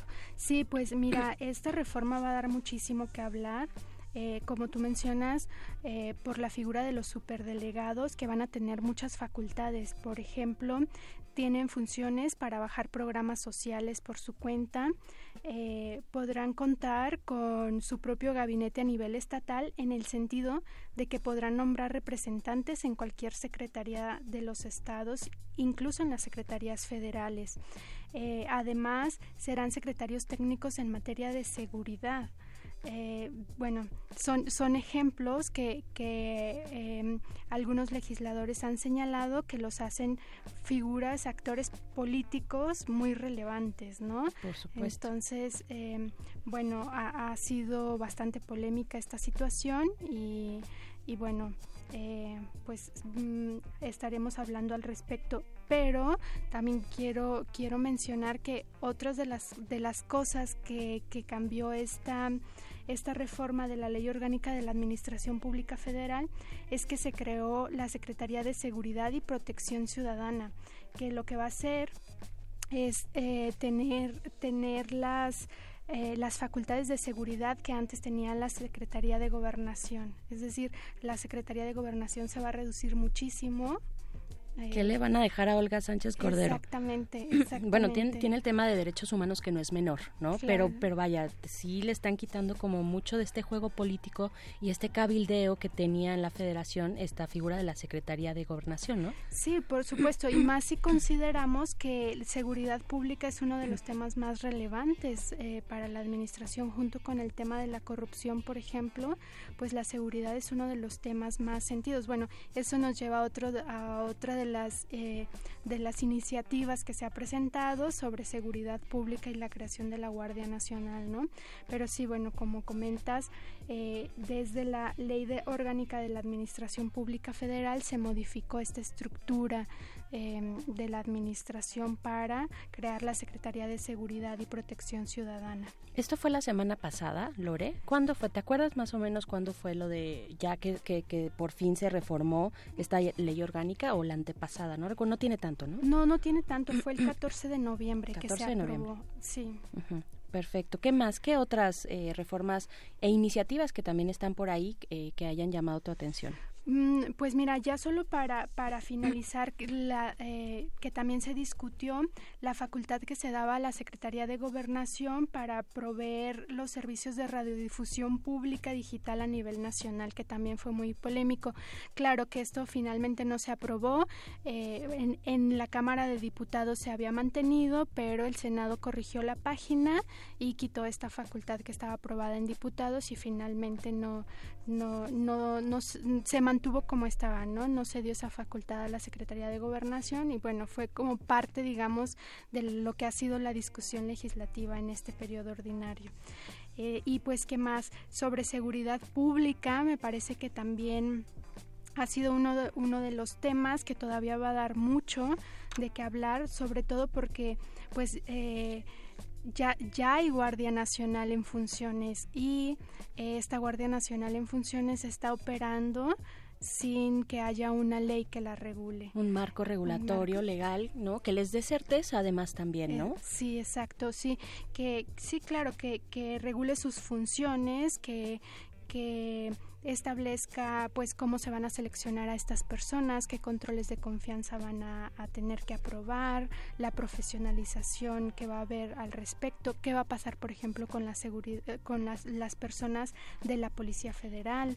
Mm, entonces, sí son varias cosas que ya hay iniciativas en el Congreso para regular esta situación, pero pues hay un desfase entre que las iniciativas apenas están ahí como eso, como iniciativas, no están dictaminadas, no están aprobadas, no se han discutido en el Pleno y y pues ya está ya está en funciones la Guardia Nacional. Ya están, ¿no? ya están en funciones, sí, Sí. por supuesto. Eh, Lori, ¿con qué con qué cerrarías, con qué eh, qué, ten- qué esperaríamos o qué tenemos que esperar y poner atención sobre todo en los siguientes, pues en las siguientes semanas y ya una vez también pasado este periodo eh, ordinario, pues hacia dónde, hacia dónde pondrías tú la lupa, Eh, qué es lo que te preocupa tal vez. Sí, mira, eh, pues como como se ve el ambiente en el Congreso, parece que algunos de los temas que se van a discutir bastante o que podrían abordarse próximamente eh, tiene que ver, por ejemplo, la reforma educativa sigue pendiente, fue una promesa de campaña, hay muchas iniciativas al respecto, pero pues yo no, no veo que vaya a salir este mismo periodo ordinario. Ojalá que sí, pero bueno, eh, eh, digamos, esperaría yo que hubiera mucha discusión al respecto y bueno, considerando que hay que también aprobar los presupuestos de ingresos y egresos, pues ahí se ve un poquitín complicado por los tiempos, ¿no? Pero bueno, no hay imposibles. Otra cuestión que Olga Sánchez Cordero había, había señalado es hablar sobre la despenalización del aborto. Bueno, también se había hablado sobre la legalización de la marihuana y posiblemente de la amapola también se metió, se metió la amapola, entonces mm, sí, esta cuestión de la amapola tiene pues unos tintes muy interesantes y es una discusión diferente de la legalización de la marihuana, entonces esperemos que se traiga a la mesa como una estrategia para combatir la violencia y pues ya lo estaremos discutiendo. Eh, ¿Qué más? Eh, también se va a discutir eh, los temas sobre consulta a los pueblos originarios, eh, consulta a pueblos y comunidades indígenas y legislación sobre protección de tierras y territorios. Esto en concordancia con el convenio 169 de la OIT. Entonces, me parece son cosas que, que bueno, van a estar en la discusión y, y podremos estar estar pensando al respecto. Algo que me preocupa, ya que, que preguntabas, es que mm, mm, todavía no, hay, mm, no me parece que haya una política clara de combate o control a la corrupción que es también uno de los temas más sentidos y más importantes, me parece, de esta cuarta transformación que se ha anunciado eh, desde el legislativo no se ve claro cómo, cómo vaya a suceder esto. Eh, esperemos que en las siguientes semanas y en los siguientes meses haya más definición al respecto y unas políticas claras de, control de este problema. Y pues sería, sería eso, Berenice. Perfecto, perfecto, Lore. Oye, pues vente más adelante para seguir con esta conversación, para ver qué efectivamente va a pasar, por ejemplo, con la despenalización del aborto, ¿no? Que es uno de, además de tus temas, por ser tema de género en el legislativo, que me parece interesante preguntarte también. Vente más adelante, Lorena Vázquez Correa, investigadora parlamentaria para pues seguirle en este cotorreo, ¿no? Sí, muy bien, Berenice. Perfecto. Muchas gracias, Lore, por haber estado acá. Gracias. Y gracias a ustedes nos despedimos ya, no sé si con música, que nos dice nuestro productor. Tal vez sí, ¿no? Ya no. Dice Voice que no, que, que nos vamos sin música porque ya viene Resistor. Nosotros nos encontramos la próxima semana. Siguen aquí en Resistencia Modulada. Gracias a la producción. Yo soy Berenice Camacho. Muy buenas noches.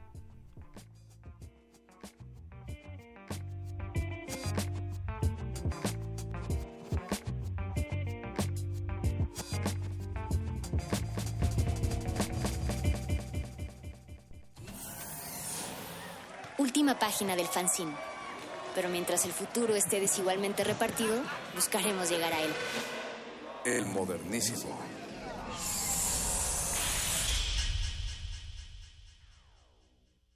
Resistencia modulada. Escuchas XEUN 96.1 de FM.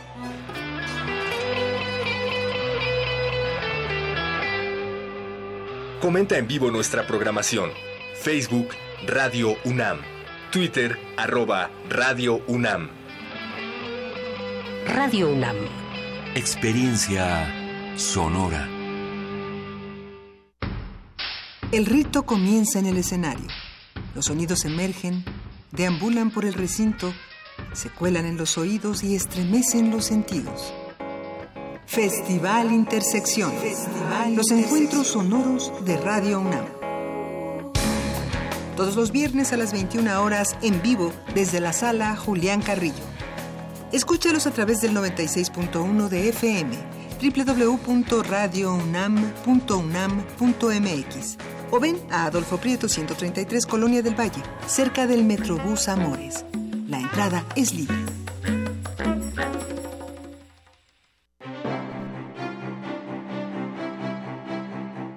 De Arte Moderno abre sus puertas a la exposición Adictos a Remedios Varo, Nuevo Legado 2018, conformada por 250 dibujos, cerca de 30 carpetas, 225 libros y unos 220 objetos personales seleccionados de su archivo. Además, 311 libros que tratan sobre su obra. Adictos a Remedios Varo, Nuevo Legado 2018, se puede visitar en el Museo de Arte Moderno Chapultepec, Ciudad de México.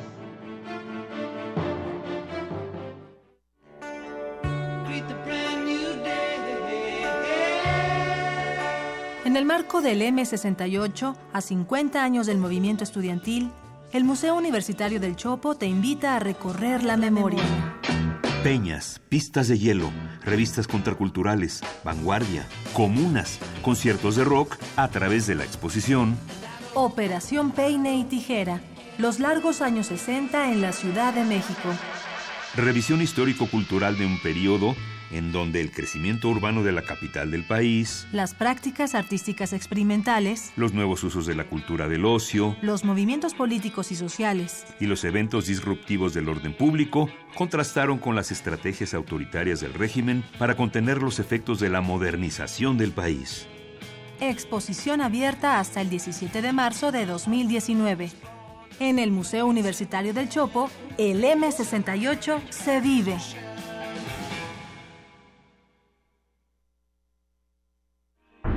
Resistencia modulada.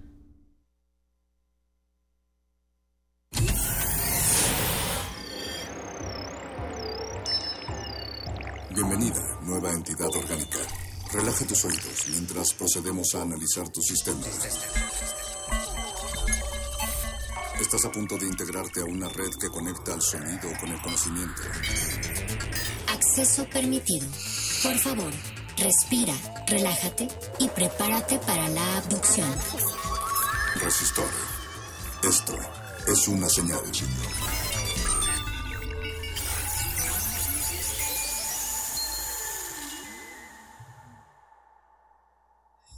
Ingresar nombre clave. Resistor. Ingresar código de emisión. R tres cero cero cero cinco uno dos dos cero uno ocho. Acceso permitido. Inicia secuencia sobre el Instituto de Astronomía. La astronomía es la ciencia que estudia los cuerpos celestes del universo, entre ellos Los planetas, los satélites, Los cometas y meteoroides. también las estrellas y materia interestelar, la materia oscura, polvo de estrellas y cúmulos de galaxias. estudia los fenómenos en torno a ellos así como sus movimientos. La astronomía es una de las primeras ciencias que la humanidad ha practicado. Explicar los mecanismos de evolución de los astros y del cosmos mismo Es su objetivo. Todas las culturas han desarrollado alguna teoría sobre el universo, sobre cómo se comporta y cómo se originó. Es una ciencia que atrapa la imaginación. Lo que estudia puede atraer a cualquier ser humano, ya que cualquiera podemos mirar hacia arriba y cuestionarnos por qué se ven esas luces, o porque la luna va cambiando cada noche. El preguntarnos de dónde venimos o el cómo se originó todo lo que existe son cuestionamientos que todos podemos hacernos y que pueden encontrar respuesta en esta fascinante ciencia. En México existe una larga historia en cuanto a esta ciencia. Desde la época prehispánica se tienen registros de que estudiábamos el cielo y los fenómenos que ahí suceden. En la actualidad, la UNAM cuenta con el Instituto de Astronomía que cuenta con una infraestructura de talla internacional, con investigadores de primer nivel que han hecho importantes aportaciones. También cuenta con algunos de los observatorios más avanzados. ¿Y tú cuándo fue la última vez que miraste al cielo? Acceso permitido. Inicia la secuencia. Comenzamos. Resistor. Esto es una señal. Resistor.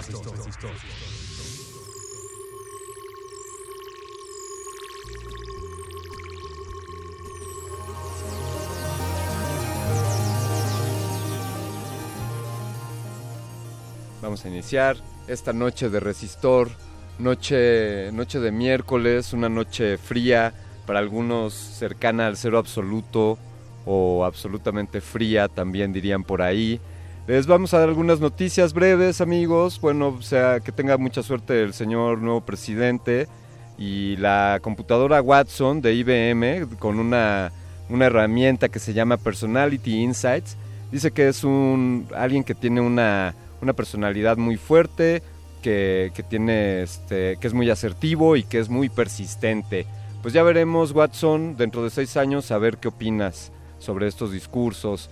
Han de saber ustedes que el youtuber mejor pagado en la historia de esta red social, de esta plataforma de videos, tiene solamente 7 años y el último año ganó 22 millones de dólares. Así que ya saben, pueden elegir su vocación a los 7 años, ser youtubers y quizá ganar 22 millones de dólares anuales.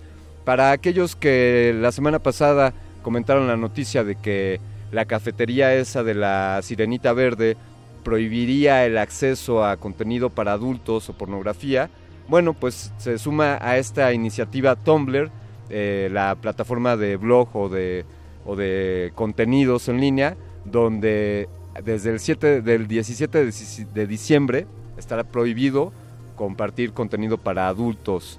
Eh, también hemos de platicarle a los que tengan una cuenta en la red social Quora, esta red social de preguntas, que pues la hackearon, la hackearon y les tumbaron cerca de 100 millones de cuentas, así que si tienen una cuenta ahí, les recomendamos que eh, restablezcan sus contraseñas. Hace, hace dos días, SpaceX, la, la agencia, la empresa de, de cohetes de la cual hemos hablado en varias ocasiones aquí en Resistor, lanzó de una sola tanda 64 satélites. Así es, 64 satélites en, una sola, en un solo lanzamiento. Sin embargo, la India tiene el récord con 104 satélites enviados en una sola misión.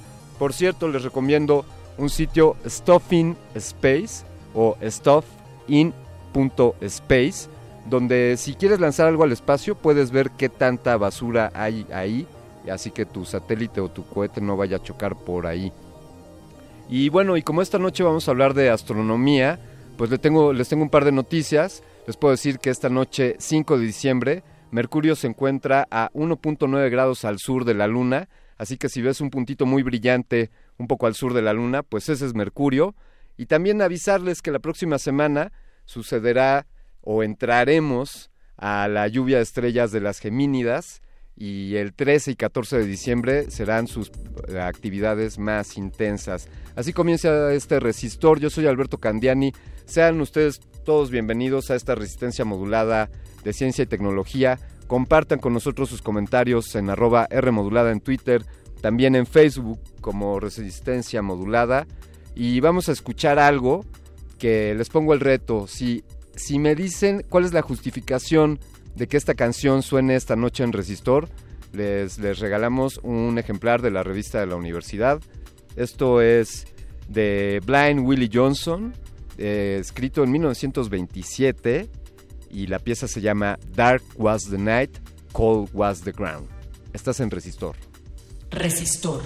Esto es una señal. Resistor.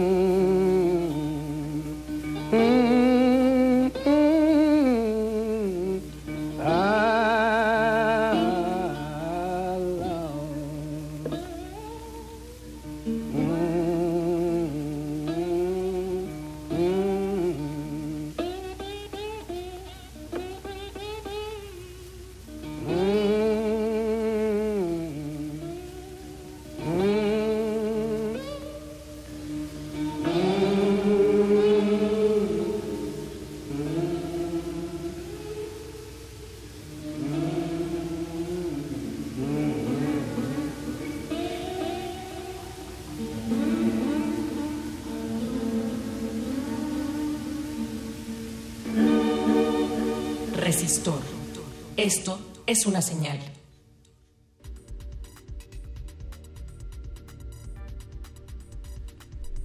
Pues estamos en esta noche astronómica. Eh, les recuerdo la trivia. Díganos por qué Dark Was the Night, Cold Was the Ground, la rola que sonó hace un instante, fue elegida para tocarse en esta emisión de Resistor. Y les daremos un ejemplar de la revista de la universidad. Saludos en redes sociales. Sarco, gracias por tu fidelidad. Esperemos que siga así por siempre. Y pues vamos a, vamos, esta noche estamos muy emocionados aquí en Resistor porque tenemos en esta cabina a la crema innata de la astronomía en México. Eh, si, si sumáramos los coeficientes y las trayectorias que hay en esta, que hay en esta cabina, exceptuando por, por la voz que escuchan, podría decir que sumamos varias unidades astronómicas. Eh, tenemos aquí el privilegio de, contar con la presencia del doctor eh, Jesús González. Él es actualmente el director del Instituto de Astronomía de la Universidad Nacional Autónoma de México, además de ser profesor en la licenciatura y en el posgrado de esta misma casa de estudios. Eh, sus áreas de trabajo son las poblaciones estelares en galaxias, así como la cinemática y la composición química de las estrellas. Y bueno, y tiene, por, por decirlo menos, tiene pues cerca de dos centenares de publicaciones a nivel internacional. Eh, doctor González, ¿cómo está usted? Muy buenas noches. ¿Qué tal? Buenas noches, Alberto, todos. gracias por estar aquí. También nos acompaña el doctor Octavio Valenzuela. Él es investigador del Instituto de Astronomía de la UNAM también. Eh, trabaja temas como cosmología, astrofísica, y él está interesado en calcular y medir de manera precisa cómo podrían distribuirse la materia oscura a escalas internas a las galaxias. Eh, doctor Valenzuela, ¿cómo está? Buenas noches. Buenas noches, muchas gracias por la invitación. Gracias a usted por estar aquí también, por favor y desde luego alguien, alguien que le da voz a lo que se hace en el Instituto de Astronomía. Ella es licenciada en física por la Universidad de Guadalajara y realizó su tesis en torno al Centro de Radioastronomía y Astrofísica de la UNAM.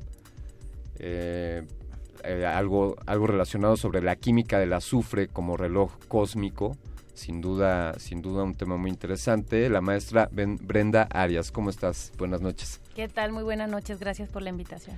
Pues gracias y, y sabía que me iba a meter en un gran problema al plantear que habláramos sobre el Instituto de Astronomía, pero pues partamos de ahí, por favor, eh, doctor González, Jesús González, platíquenos. Eh, la astronomía en México pues tiene una, una trayectoria, diría, centenaria, si nos atreviésemos a hablar incluso de la época prehispánica.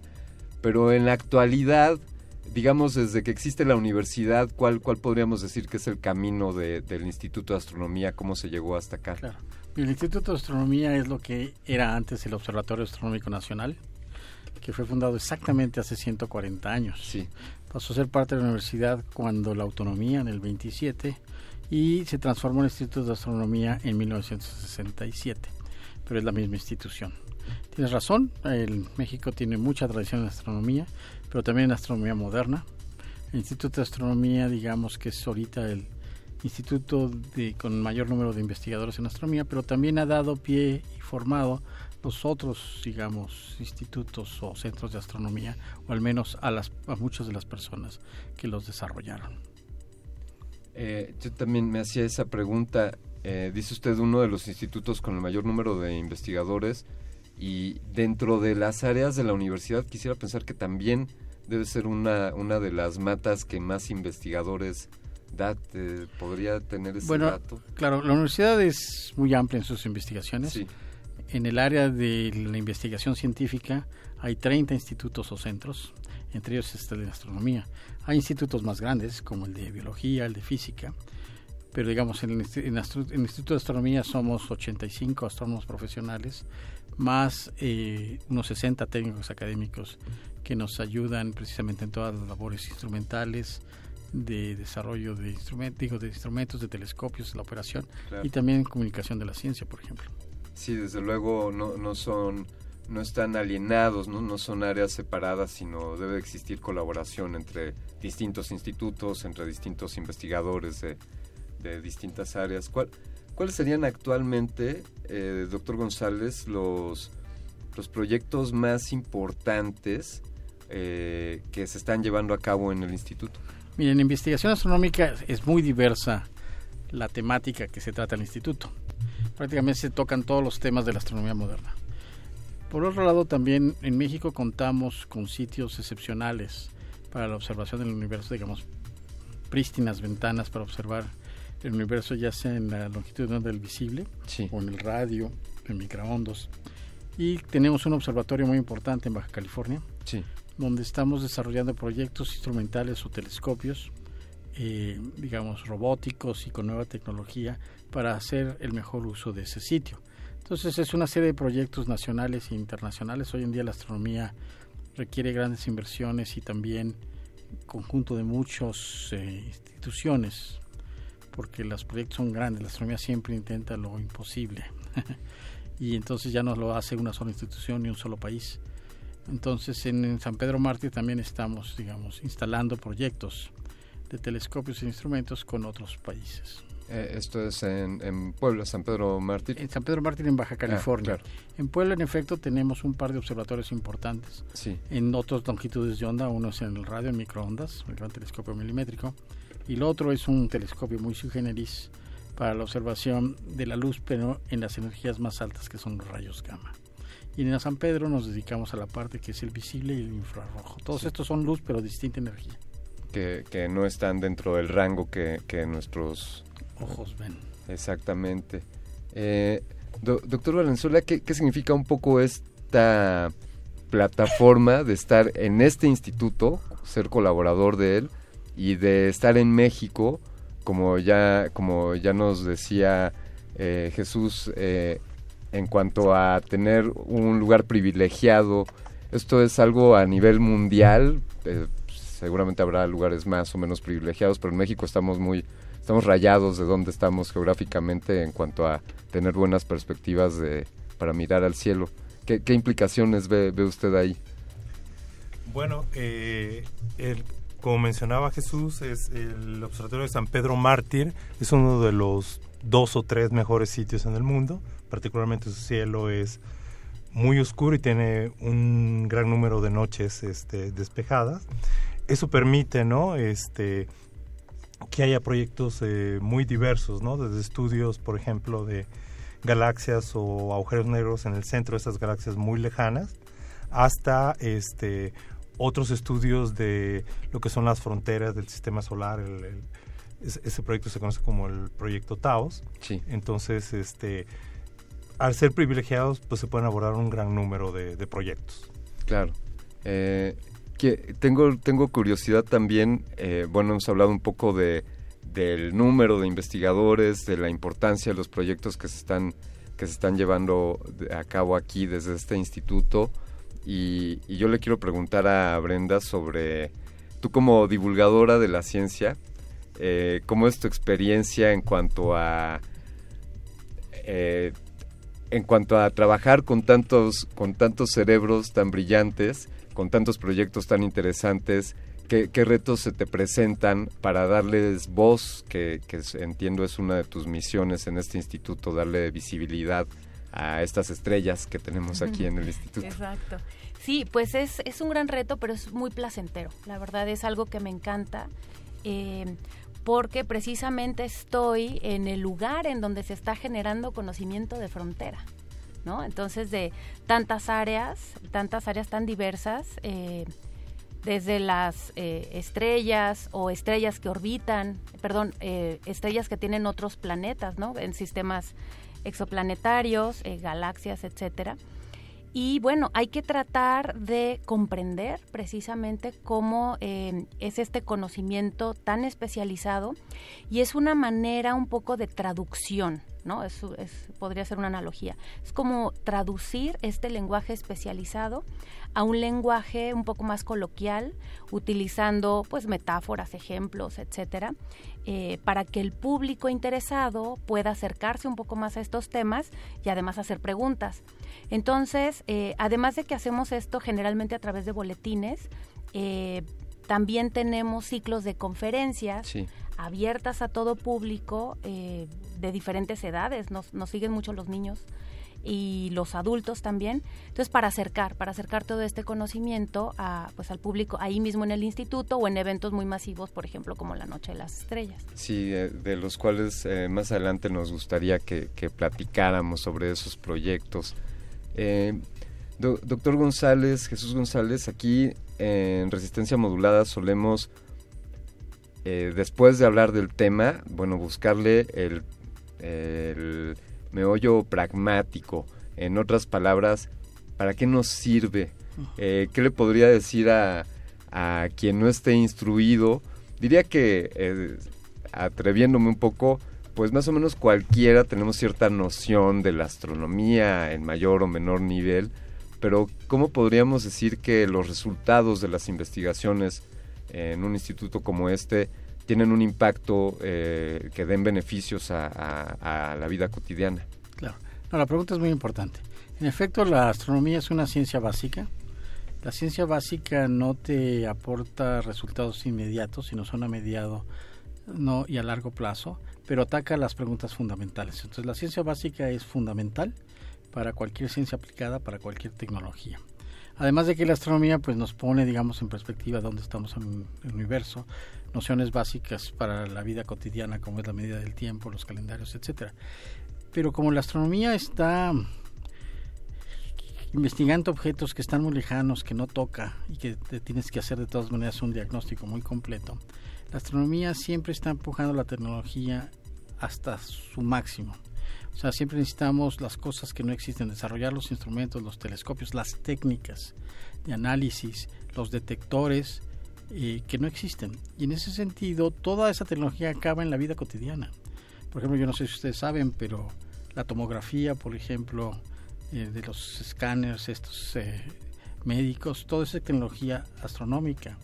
La tecnología, digamos, en los detectores de tu celular, de tu cámara, también se desarrollaron mucho a través de la astronomía.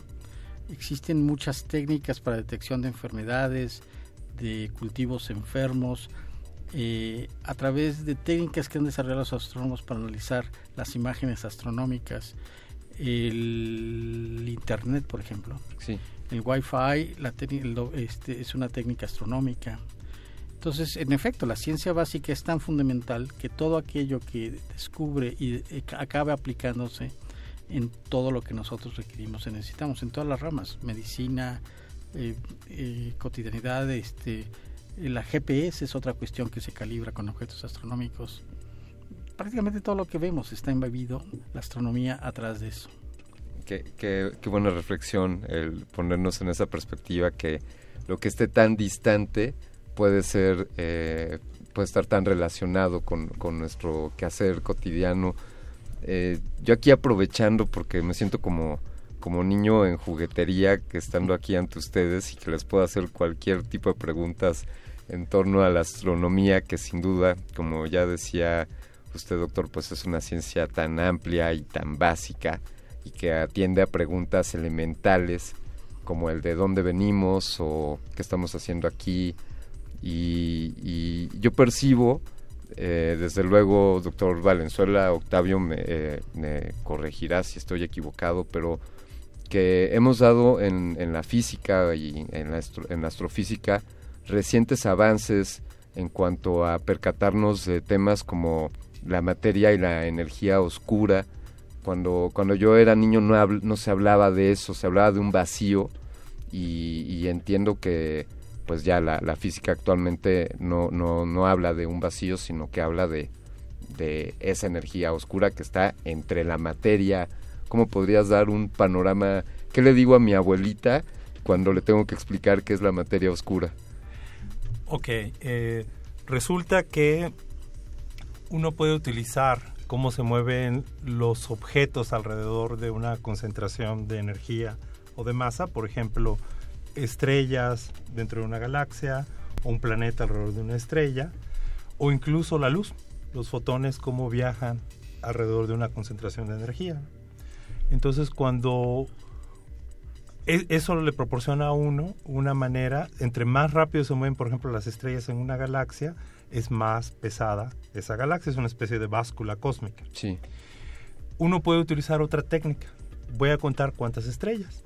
Entonces yo puedo medir cuánta luz me llega y cuántas estrellas necesito para producir esa luz.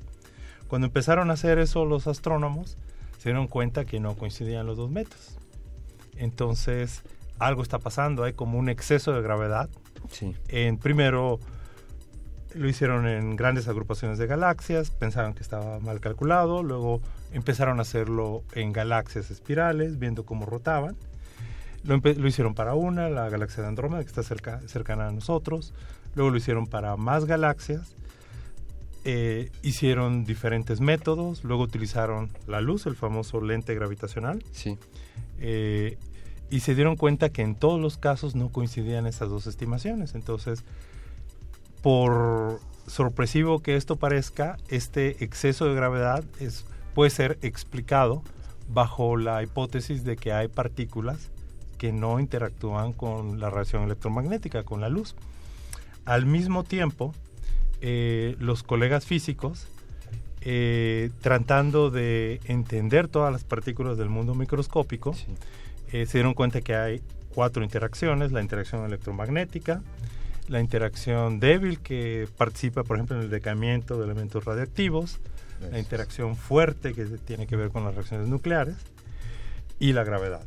Entonces, eh, se dieron cuenta que había comportamientos que no se podían entender con el modelo de partículas y campos. Y cada teoría que buscaba extender esa ese modelo estándar de partículas y fuerzas a nivel microscópico implicaba nuevas partículas y algunas de esas partículas tenían estas propiedades que independientemente los astrónomos se dieron cuenta que podrían explicar este exceso de gravedad. El, bosón de Higgs podría ser una de estas partículas que, rompen con esta visión eh, tradicional. Eh, de hecho, no. De hecho, ese era el último pedacito que faltaba para el modelo estándar de partículas. Y ahorita la gente está esperando que se aumente la energía del gran colisionador para ver si sale algo inesperado que nos dé pistas sobre eh, algún faltante de energía, puede ser, por ejemplo, este, que nos dé pistas sobre qué podrían ser esta, estas partículas que no interactúan con la radiación electromagnética. De hecho, eso es algo este, bien interesante porque une el micro y el macrocosmos, por ejemplo, en las galaxias. Entonces uno observa las galaxias o la distribución de galaxias y es como estar haciendo, además de astrofísica, física de partículas en el cielo. Estamos, estamos viendo suceder a escala macro fenómenos que están a escala eh, microscópica. Exacto. y digamos ahí por favor, eh, permítame decirle que dediquemos algún día un resistor a hablar sobre energía y materia oscura, ¿no? Con muchísimo eh, me, me aventuro a hacer una pregunta más. Estamos, estamos en, ciernes, estamos formulando las hipótesis, eh, ya nos estamos acercando a algún tipo de experimentación. ¿Cuáles podrían ser los, los mecanismos para, para comprobar estas ideas que tenemos? Ok, eh, por supuesto que hay esfuerzo en esta dirección. Cabe decir que eh, de inicio se pensó en una partícula que conocemos y que incluso se utiliza ahorita para hacer astronomía, que son los neutrinos. Eh, los neutrinos participan, por ejemplo, en el decaimiento de elementos radiactivos y son partículas que prácticamente no interactúan con otras eh, y obviamente no interactúan con la radiación. En los años 80, este, la gente pensó que esa podría ser la materia oscura, después se averiguó que si la materia oscura estuviese compuesta exclusivamente de neutrinos, eh, no habría prácticamente galaxias, habría solamente objetos muy grandes. Entonces, tiene que ser un nuevo tipo de partícula, puede ser un nuevo tipo de neutrino más pesado o algunas de las partículas que salen de estas teorías de unificación de todas las interacciones. No sabemos exactamente, entonces hay varios canales en que la gente busca restringir y quizás detectar este tipo de partículas. Uno es, eh, por ejemplo, en los aceleradores, como el LHC, eh, en ciertos canales, si hubiera un faltante de energía, que de hecho fue la manera en que se propuso y se por primera vez el neutrino, la gente pensó que se violaba la conservación de la energía, pero en realidad era muy difícil de detectar este neutrino y se burlaban del físico Wolfgang Pauli que, que había propuesto esa partícula hasta que un par de décadas después se detectó. Eso puede ocurrir eh, también hay experimentos en los cuales se ponen toneladas de algún átomo que está bien calibrado. Entonces, si le pega una partícula, y generalmente están en minas muy profundas para aislarlo de rayos cósmicos, eh, hasta ahorita no hay una detección positiva, ¿no? Hay algunos este, eventos, pero que están dominados por incertidumbres. Entonces, este, se siguen haciendo experimentos de este estilo y se cree que dentro de una década o un poco más hay un límite, digamos. Si llegan, nosotros estamos bañados en un mar de neutrinos que se, se produjeron en el origen del universo, un poco relacionado con el origen de los elementos químicos. radiación de fondo. Es una radiación de mm. fondo que se parece a la de fotones que se detecta en microondas, pero tiene un gemelo que es un poquito más frío, en neutrinos. Entonces, una vez que se llegue a la sensibilidad de ese fondo de neutrinos, ya básicamente por ese conjunto o familia de partículas, pues si no se detectan, no están ahí. Entonces la explicación tendría que ser otra, ¿no? Entonces, este, ahorita hay una carrera en Canadá, hay varios experimentos en Estados Unidos, en Europa, en Japón, buscando hacer ese tipo de detecciones y son en general colaboraciones internacionales, ¿no? Porque son cosas este, muy costosas porque es esencialmente de detectar una aguja en un pajar, ¿no? Uy, eh, por decirlo muy grande, ¿no? Me lo imagino. Eh, sin duda la, astronomía, eh, una ciencia en la que en la que con frecuencia y quizá cada vez con, con mayor frecuencia suceden cambios radicales en cuanto a, en cuanto a nuestra concepción de, del cosmos, ¿no? Eh, pudimos haber nacido bajo un dogma o alguna creencia eh, dada los estudios en ese momento de la física y, y aquí estamos hablando de cambios en, en décadas, ¿no? En, eh, ¿qué, qué, qué, comentario le, le, merece eso, doctor González? Bueno, definitivamente la astronomía tradicionalmente y históricamente ha cambiado la manera en que vemos el mundo. Y tiene razón, en los últimos años a través de que la astrofísica y la astronomía han avanzado eh, mucho a la par, mucho descubriendo la astronomía, haciendo medidas muy precisas que después tienen que ser explicadas eh, por ejemplo, lo que se mencionaba, ¿no? La mayor parte de la materia es oscura y la mayor parte de la energía del universo es energía oscura. O sea, que lo que vemos, lo que tocamos, lo que somos, aparentemente es lo que menos hay, ¿no?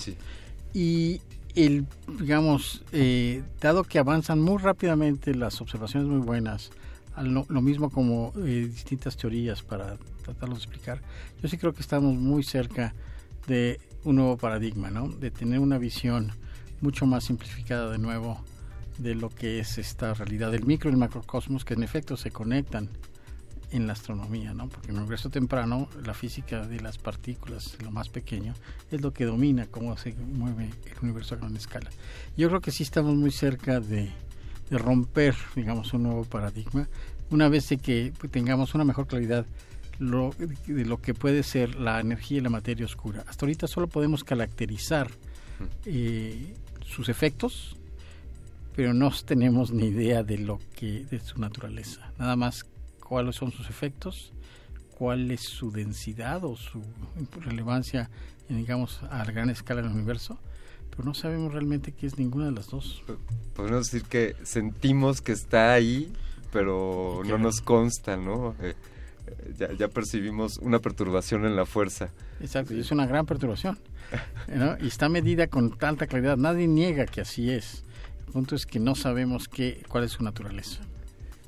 Qué, qué, fascinante. Yo estoy haciendo una lista que nos podría dar para resistores de, de varios años y quizá de varios años luz, eh, hablando en torno a todos estos temas y con ustedes, eh, que les agradezco muchísimo que, que, estemos platicando al respecto. Y yo, yo quiero preguntarle a Brenda, bueno, pues que presumamos un poco sobre, sobre las estrellas del instituto en cuanto a pues desde luego a investigadores, pero también a, eventos que, quisieras que, que, nuestra audiencia estuviese al tanto, que estemos orgullosos de ellos. Sí, claro, pues como ves, temas son todos bien interesantes y afortunadamente eh, los investigadores hacen estos ejercicios como el que acaba de hacer el doctor Octavio Valenzuela, de eh, pensar ¿no? en cómo podemos explicarle esto a las personas que no tienen un doctorado ¿no? en astrofísica, que no tienen la especialización. Y entonces nos va muy bien. La verdad es que es un trabajo conjunto muy padre en donde tenemos que estar generando diferentes eh, o ideando distintas estrategias para poder compartir toda esta información además eh, bien llevada a los distintos públicos. Te mencionaba hace ratito, los niños nos siguen mucho. Bueno, en general la astronomía, ¿no? Es una ciencia que le, que le gusta mucho a todos, pero sí tenemos que hacer estrategias distintas para el público infantil, para los jóvenes que están ahorita estudiando distintas carreras, para los adultos y los adultos mayores. Entonces, uno de los eventos o el evento más grande que organiza el Instituto de Astronomía y en donde ahí sí cubrimos a todo el espectro de edades y de gustos y de tiempos es la Noche de las Estrellas, que es considerado el evento masivo eh, más grande de divulgación de la ciencia en Iberoamérica. Entonces nació en el Instituto de Astronomía este año, apenas hace 15 días, fue la décima edición celebrando pues justo las cosmovisiones, ¿no? Que es la visión del cosmos eh, de nuestros antepasados, de distintas eh, cosmovisiones prehispánicas. Y eh, bueno, pues ahí hacemos un sinfín de actividades, desde las conferencias de divulgación, en donde el investigador explica, ¿no? Más o menos cómo va lo último de sus de, la generación del conocimiento en la que está, en ese campo en el que está, pero también teníamos charlas informales en donde hacemos una salita y ahí la gente llega y se acerca con los astrónomos a platicar, así como estamos aquí, ¿no? De, pero a ver, es que yo sigo sin entender qué es la energía oscura y por qué funciona así, ¿no? Entonces ahí está Octavio y muchos más que, que tienen estos temas que están muy en boga. El otro es el de los planetas extrasolares, ¿no? O sea, este descubrimiento de que hay planetas que giran alrededor de otras estrellas. Tenemos un ciclo de conferencias de divulgación anual que suceden en el Instituto de Astronomía. Todo lo publicamos a través de redes sociales. Es ahora como el público se conecta muy rápido y de una manera muy eficiente con nosotros. Eh, también siempre buscamos la participación de los astrónomos en distintos festivales o ferias de ciencia, tanto de la universidad como de otras eh, universidades en otros estados. Eh, cuando sale un tema hit, ¿no? Pues hay que hacer una conferencia de prensa, eh, si hay un eclipse o incluso lluvias de meteoros, que son temas que le gustan mucho al público y que nos encanta pues estar dando esta información, compartiendo desde la ciencia. Eh, también realizamos exposiciones. Ahorita el doctor Valenzuela nos va a platicar todo lo que ha hecho en el túnel de la ciencia, que es un museo pues muy peculiar, ¿no? Entonces, Todas las actividades que hacemos en el instituto son gratuitas y te digo, eh, para diferentes públicos. Eh, Noche de las Estrellas, sin lugar a dudas, nos permite llegar a un público muy diverso, con diferentes necesidades. Y me alegra decir que también eh, escuchamos lo que necesita el público. Durante muchos años, la divulgación de la ciencia se ha hecho en donde el académico decide qué información es la que debe tener el espectador, digamos, ¿no? Y hemos tratado de que esto verdaderamente se convierta en comunicación, ¿no? Y por eso es que ahora los nombres de las oficinas que están en los institutos de investigación se llaman de comunicación de la ciencia, en donde sí permitimos este, este flujo comunicativo, escuchando qué desean o qué quisieran conocer o qué necesitan para eh, realizar eh, actividades incluso hasta escolares, ¿no? Y es así como en Noche de las Estrellas sucede eh, pues esta fiesta, esta fiesta de la ciencia con, con telescopios planetarios y miles y miles de carpas temáticas. Se vuelve casi tan importante como lo que hay que comunicar, la labor de, de hacerlo, ¿no? Porque ¿Cómo hacerlo? Eh, podría quedar invisibilizado eh, si es que no lo estamos comunicando. Quizá hoy los, los científicos tienen que tomar también esos, esos roles o apoyarse de, de áreas como, como la, que, la que tú llevas, Brenda, eh, por favor, doctor Valenzuela, platíquenos. Eh, seguramente muchos de nuestros radioescuchas conocen este, este túnel, pero, pero para quienes no, platíquenos un poco de, qué se trata. Bueno, el túnel de la ciencia es un sitio, un museo y centro cultural muy peculiar que está en, un, en la estación del metro La Raza, en el metro de, de aquí de la Ciudad de México, y tiene eh, cerca de dos kilómetros, que es el tránsito entre la línea 3 y la línea 5. Y eh, hace 30 años, de hecho el viernes fueron 30 años, que hubo la idea por eh, gente de la universidad colaborando con el sistema de transporte colectivo del metro de poner una exposición de ciencia. Eh, empezó por las potencias de 10 en, en el 88 sí. Y eh, recientemente, con motivo de estos 30 años, el Instituto de Astronomía eh, de la UNAM, en coordinación con otros institutos como el de Química, Geofísica, Ecología, Investigaciones Estéticas, eh, diseñó y elaboró una exposición que se llama De las redes sociales a la red cósmica del universo. Ahí es justo la idea, es este, empezar con la escala humana, y con toda esa conexión que Jesús describió muy bien acerca de cómo llegar a las fronteras de detectar señales muy débiles o escalas muy lejanas o sistemas planetarios en otras estrellas, eh, desarrolla herramientas tecnológicas que van de las cámaras a la medicina, a la computación, a tecnología de imagen y después se va ampliando en escalas. Después viene el Sol, y se hace uno la pregunta, ¿es un compañero activo o pasivo? Y entonces hay unas imágenes espectaculares acerca de el viento solar y cómo interactúa ¿no? con el campo magnético de la Tierra y todos los efectos que hay. Después se van aumentando las escalas, viene el sistema planetario. Y luego hay, hay una parte en medio del túnel de la ciencia que se conoce como la bóveda celeste. Es una, un túnel oscuro en el cual están en, un cilindro en el techo, el cielo visto desde el hemisferio norte y desde el hemisferio sur y todas las constelaciones señaladas ahí. Entonces ahí eh, se hizo algo muy bonito, creo yo, muy interesante. Ahorita hay más de mil eh, planetas extrasolares detectados en otras estrellas, confirmados. Entonces nos vimos a la tarea de marcar en las constelaciones donde hay otros sistemas planetarios, de tal manera que la gente lo pueda ver ahí y salir de la estación y si está despejado, ver alguna constelación y decir, ahí donde veo, hay otro sistema planetario. Fantástico. Eh, después eh, se termina este túnel eh, y se siguen aumentando las escalas, este, la, la nebulosa de Orión, este, también algunos este, sistemas planetarios que están en ese conglomerado. Eh, regiones de formación estelar, la galaxia, eh, eventos energéticos, ondas gravitacionales que recientemente este, eh, se detectaron ¿no? y que abren una nueva ventana para observar el, universo.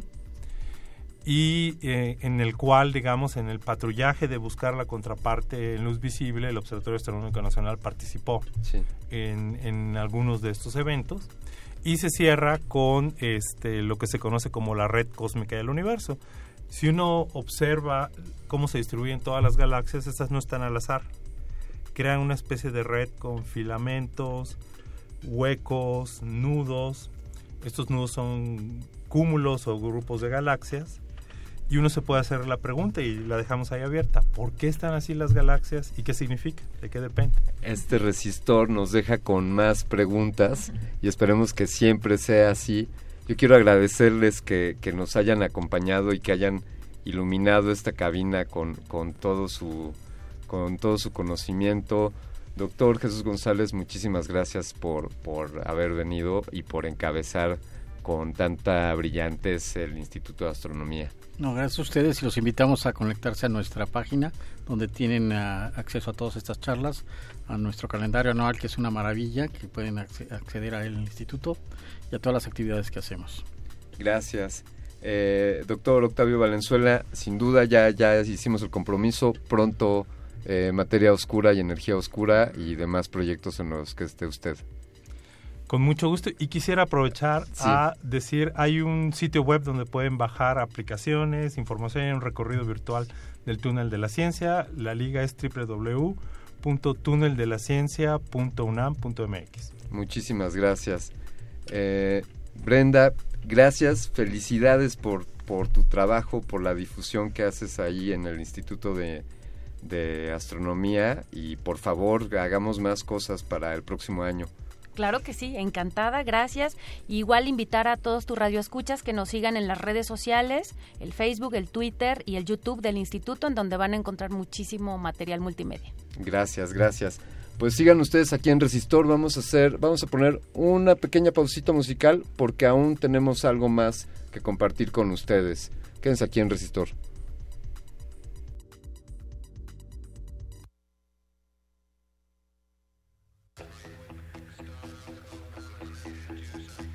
Resistor. Esto es una señal.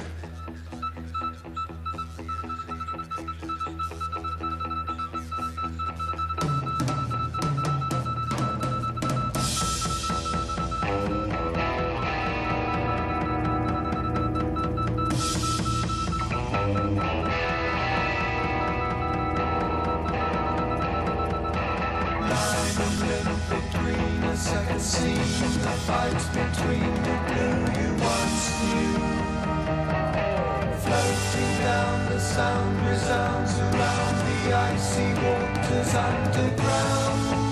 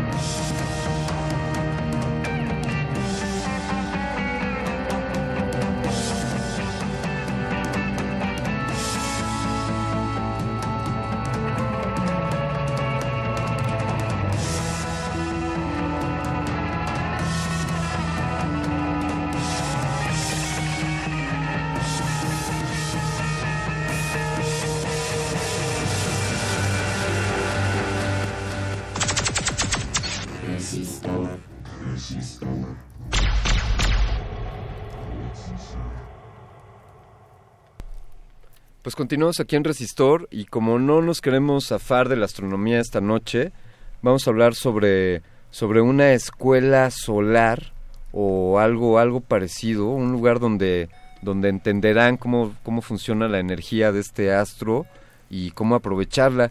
Y hemos invitado al director de infraestructura, de soluciones de infraestructura de, de México, de Dell, aquí en México, Peter Chan. Muy buenas noches, Peter, ¿cómo estás? Muy buenas noches, gracias. Y también tenemos aquí al director y fundador de Robotics, Roberto San Martín, que es ya también un gran amigo de Resistor. ¿Cómo estás, Roberto? Bien, qué bien estar acá de nuevo. Eh, qué bueno. Y tú siempre, siempre innovando y con... ¿Qué nos traes ahora? ¿Qué es esto de la escuela solar?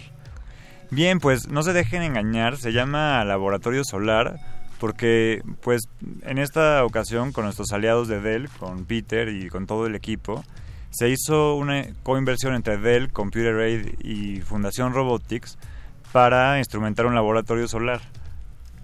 Correcto, para platicarle un poco acerca de la historia, sí, sí. este es muy interesante, nació en el 2011 en Lagos, Nigeria, donde en conjunto con Computer Aid, quien es uno de nuestros socios internacionales de, de Fundación Robotics y de Dell, iniciamos el proyecto de llevar tecnología a comunidades donde tienen, digamos, acceso limitado a la tecnología y a la Sí. energía eléctrica. Sí. Entonces creamos un laboratorio basado en contenedores eh, marítimos, ¿no? donde creamos aulas de robótica principalmente y donde enseñamos este, computación en general. Hoy en día ya tenemos con el de México, que vamos a inaugurar oficialmente mañana, por lo que están todos invitados a seguirnos este, en el hashtag SolarLabMX para que nos sigan en las redes sociales. Eh, lo inauguramos mañana oficialmente y van a obviamente a, ver muchos más detalles de él. Me encantaría que Roberto les cuente un poco acerca del impacto que va a tener sobre toda la comunidad, ya que hemos escogido el Colegio Benito Juárez en el Estado de México, en la comunidad de San, Mateo Atenco. Sí, exactamente. Entonces, bueno, regresando al tema, este laboratorio solar es, digamos, un centro comunitario de dos salones que tiene energía eléctrica gracias a celdas solares conectadas a este laboratorio. Son unas celdas solares increíbles, muy potentes, y tenemos ahí computadoras y robótica. Como muchas veces hemos visto, eh, el talento en México está homogéneamente repartido, pero no siempre así las oportunidades. Entonces, en esta ocasión estuvimos buscando de las comunidades alrededor de la Ciudad de México que tenían situaciones que quizá las alejaban de este tipo de oportunidades.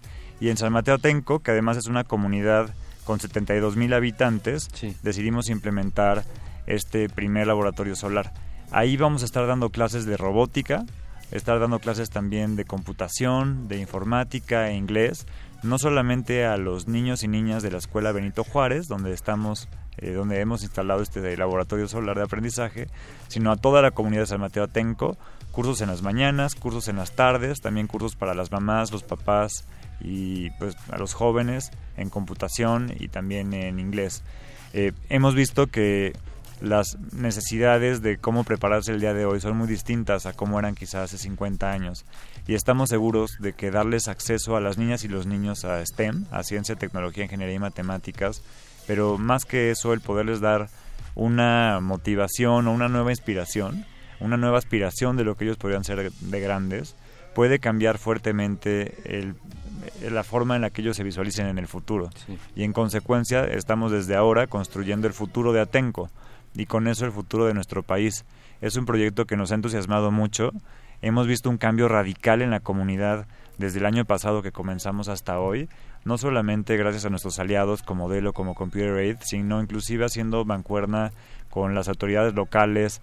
Eso ha implicado no solo instalar el laboratorio solar, sino que pues de la comunidad y la- de las autoridades se consiguieran fondos para techar la escuela, para poder repararla del sismo.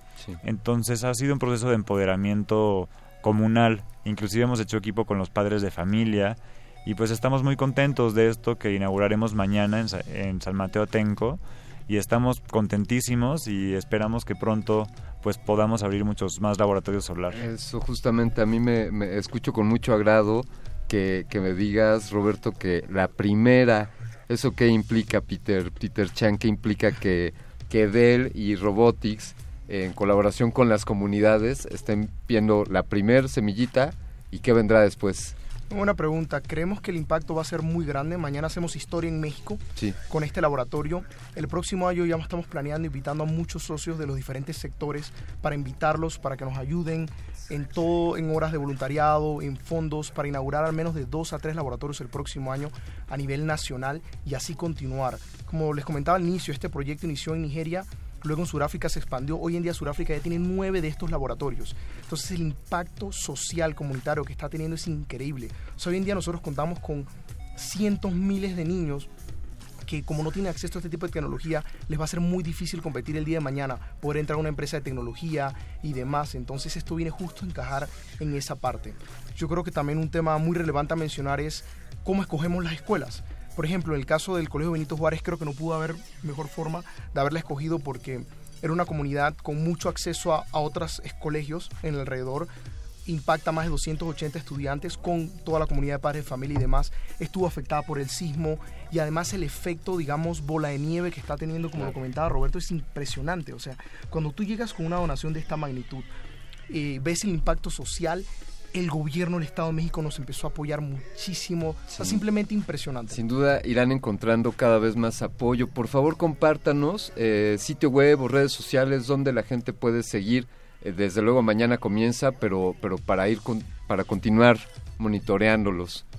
Sí, bueno, pues pueden seguirnos a través del hashtag en Twitter de SolarLabMX, en el que estaremos publicando por ahora todas las noticias, y bien también los twitters de arroba soyrobotics o de Dell, que es arroba del EMCMX, así como pues nuestras redes sociales en Facebook o página de internet donde estamos constantemente pues subiendo nueva información. Estamos muy emocionados de lo que está por pasar y pues realmente esperamos tener más de mil impactos este año y pues así digamos granito a granito sumar, ¿no? Tenemos 25 millones de niños en el país, aproximadamente hay 500 mil niños que tienen acceso a la robótica y a estas tecnologías, pero hay otro 80% que no, y es en el que queremos incidir. Cuenten con que en Resistor tienen aquí una voz que les apoyará en todo esto. Muchísimas gracias, Roberto San Martín de Robotics y Peter Chan de, de Dell México. Gracias por estar aquí, pero sobre todo gracias por este proyecto que están iniciando. Muchas gracias. gracias y buenas noches a todos. Vamos a despedirnos rápidamente. Este resistor llega a su fin. Gracias por sus comentarios en redes sociales. A Andrés Ramírez en la operación, Doctor Arqueles, yo me despido de ustedes, soy Alberto Candiani y aún no son las 11 de la noche. Esto fue Resistor.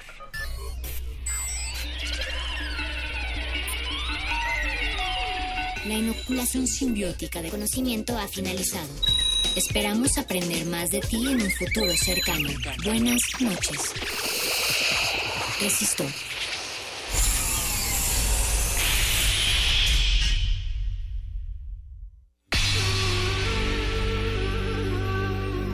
Por siglos nos hemos hecho escuchar. Nacimos como parte de esa inmensa mayoría. Hablar. Escuchar. Debatir. Proponer. Cuestionar. Está en nuestra naturaleza. Seamos instrumentos de conciencia de nuestro pueblo. Usamos el sonido porque atraviesa obstáculos. Muros, fronteras. Nosotros somos la resistencia.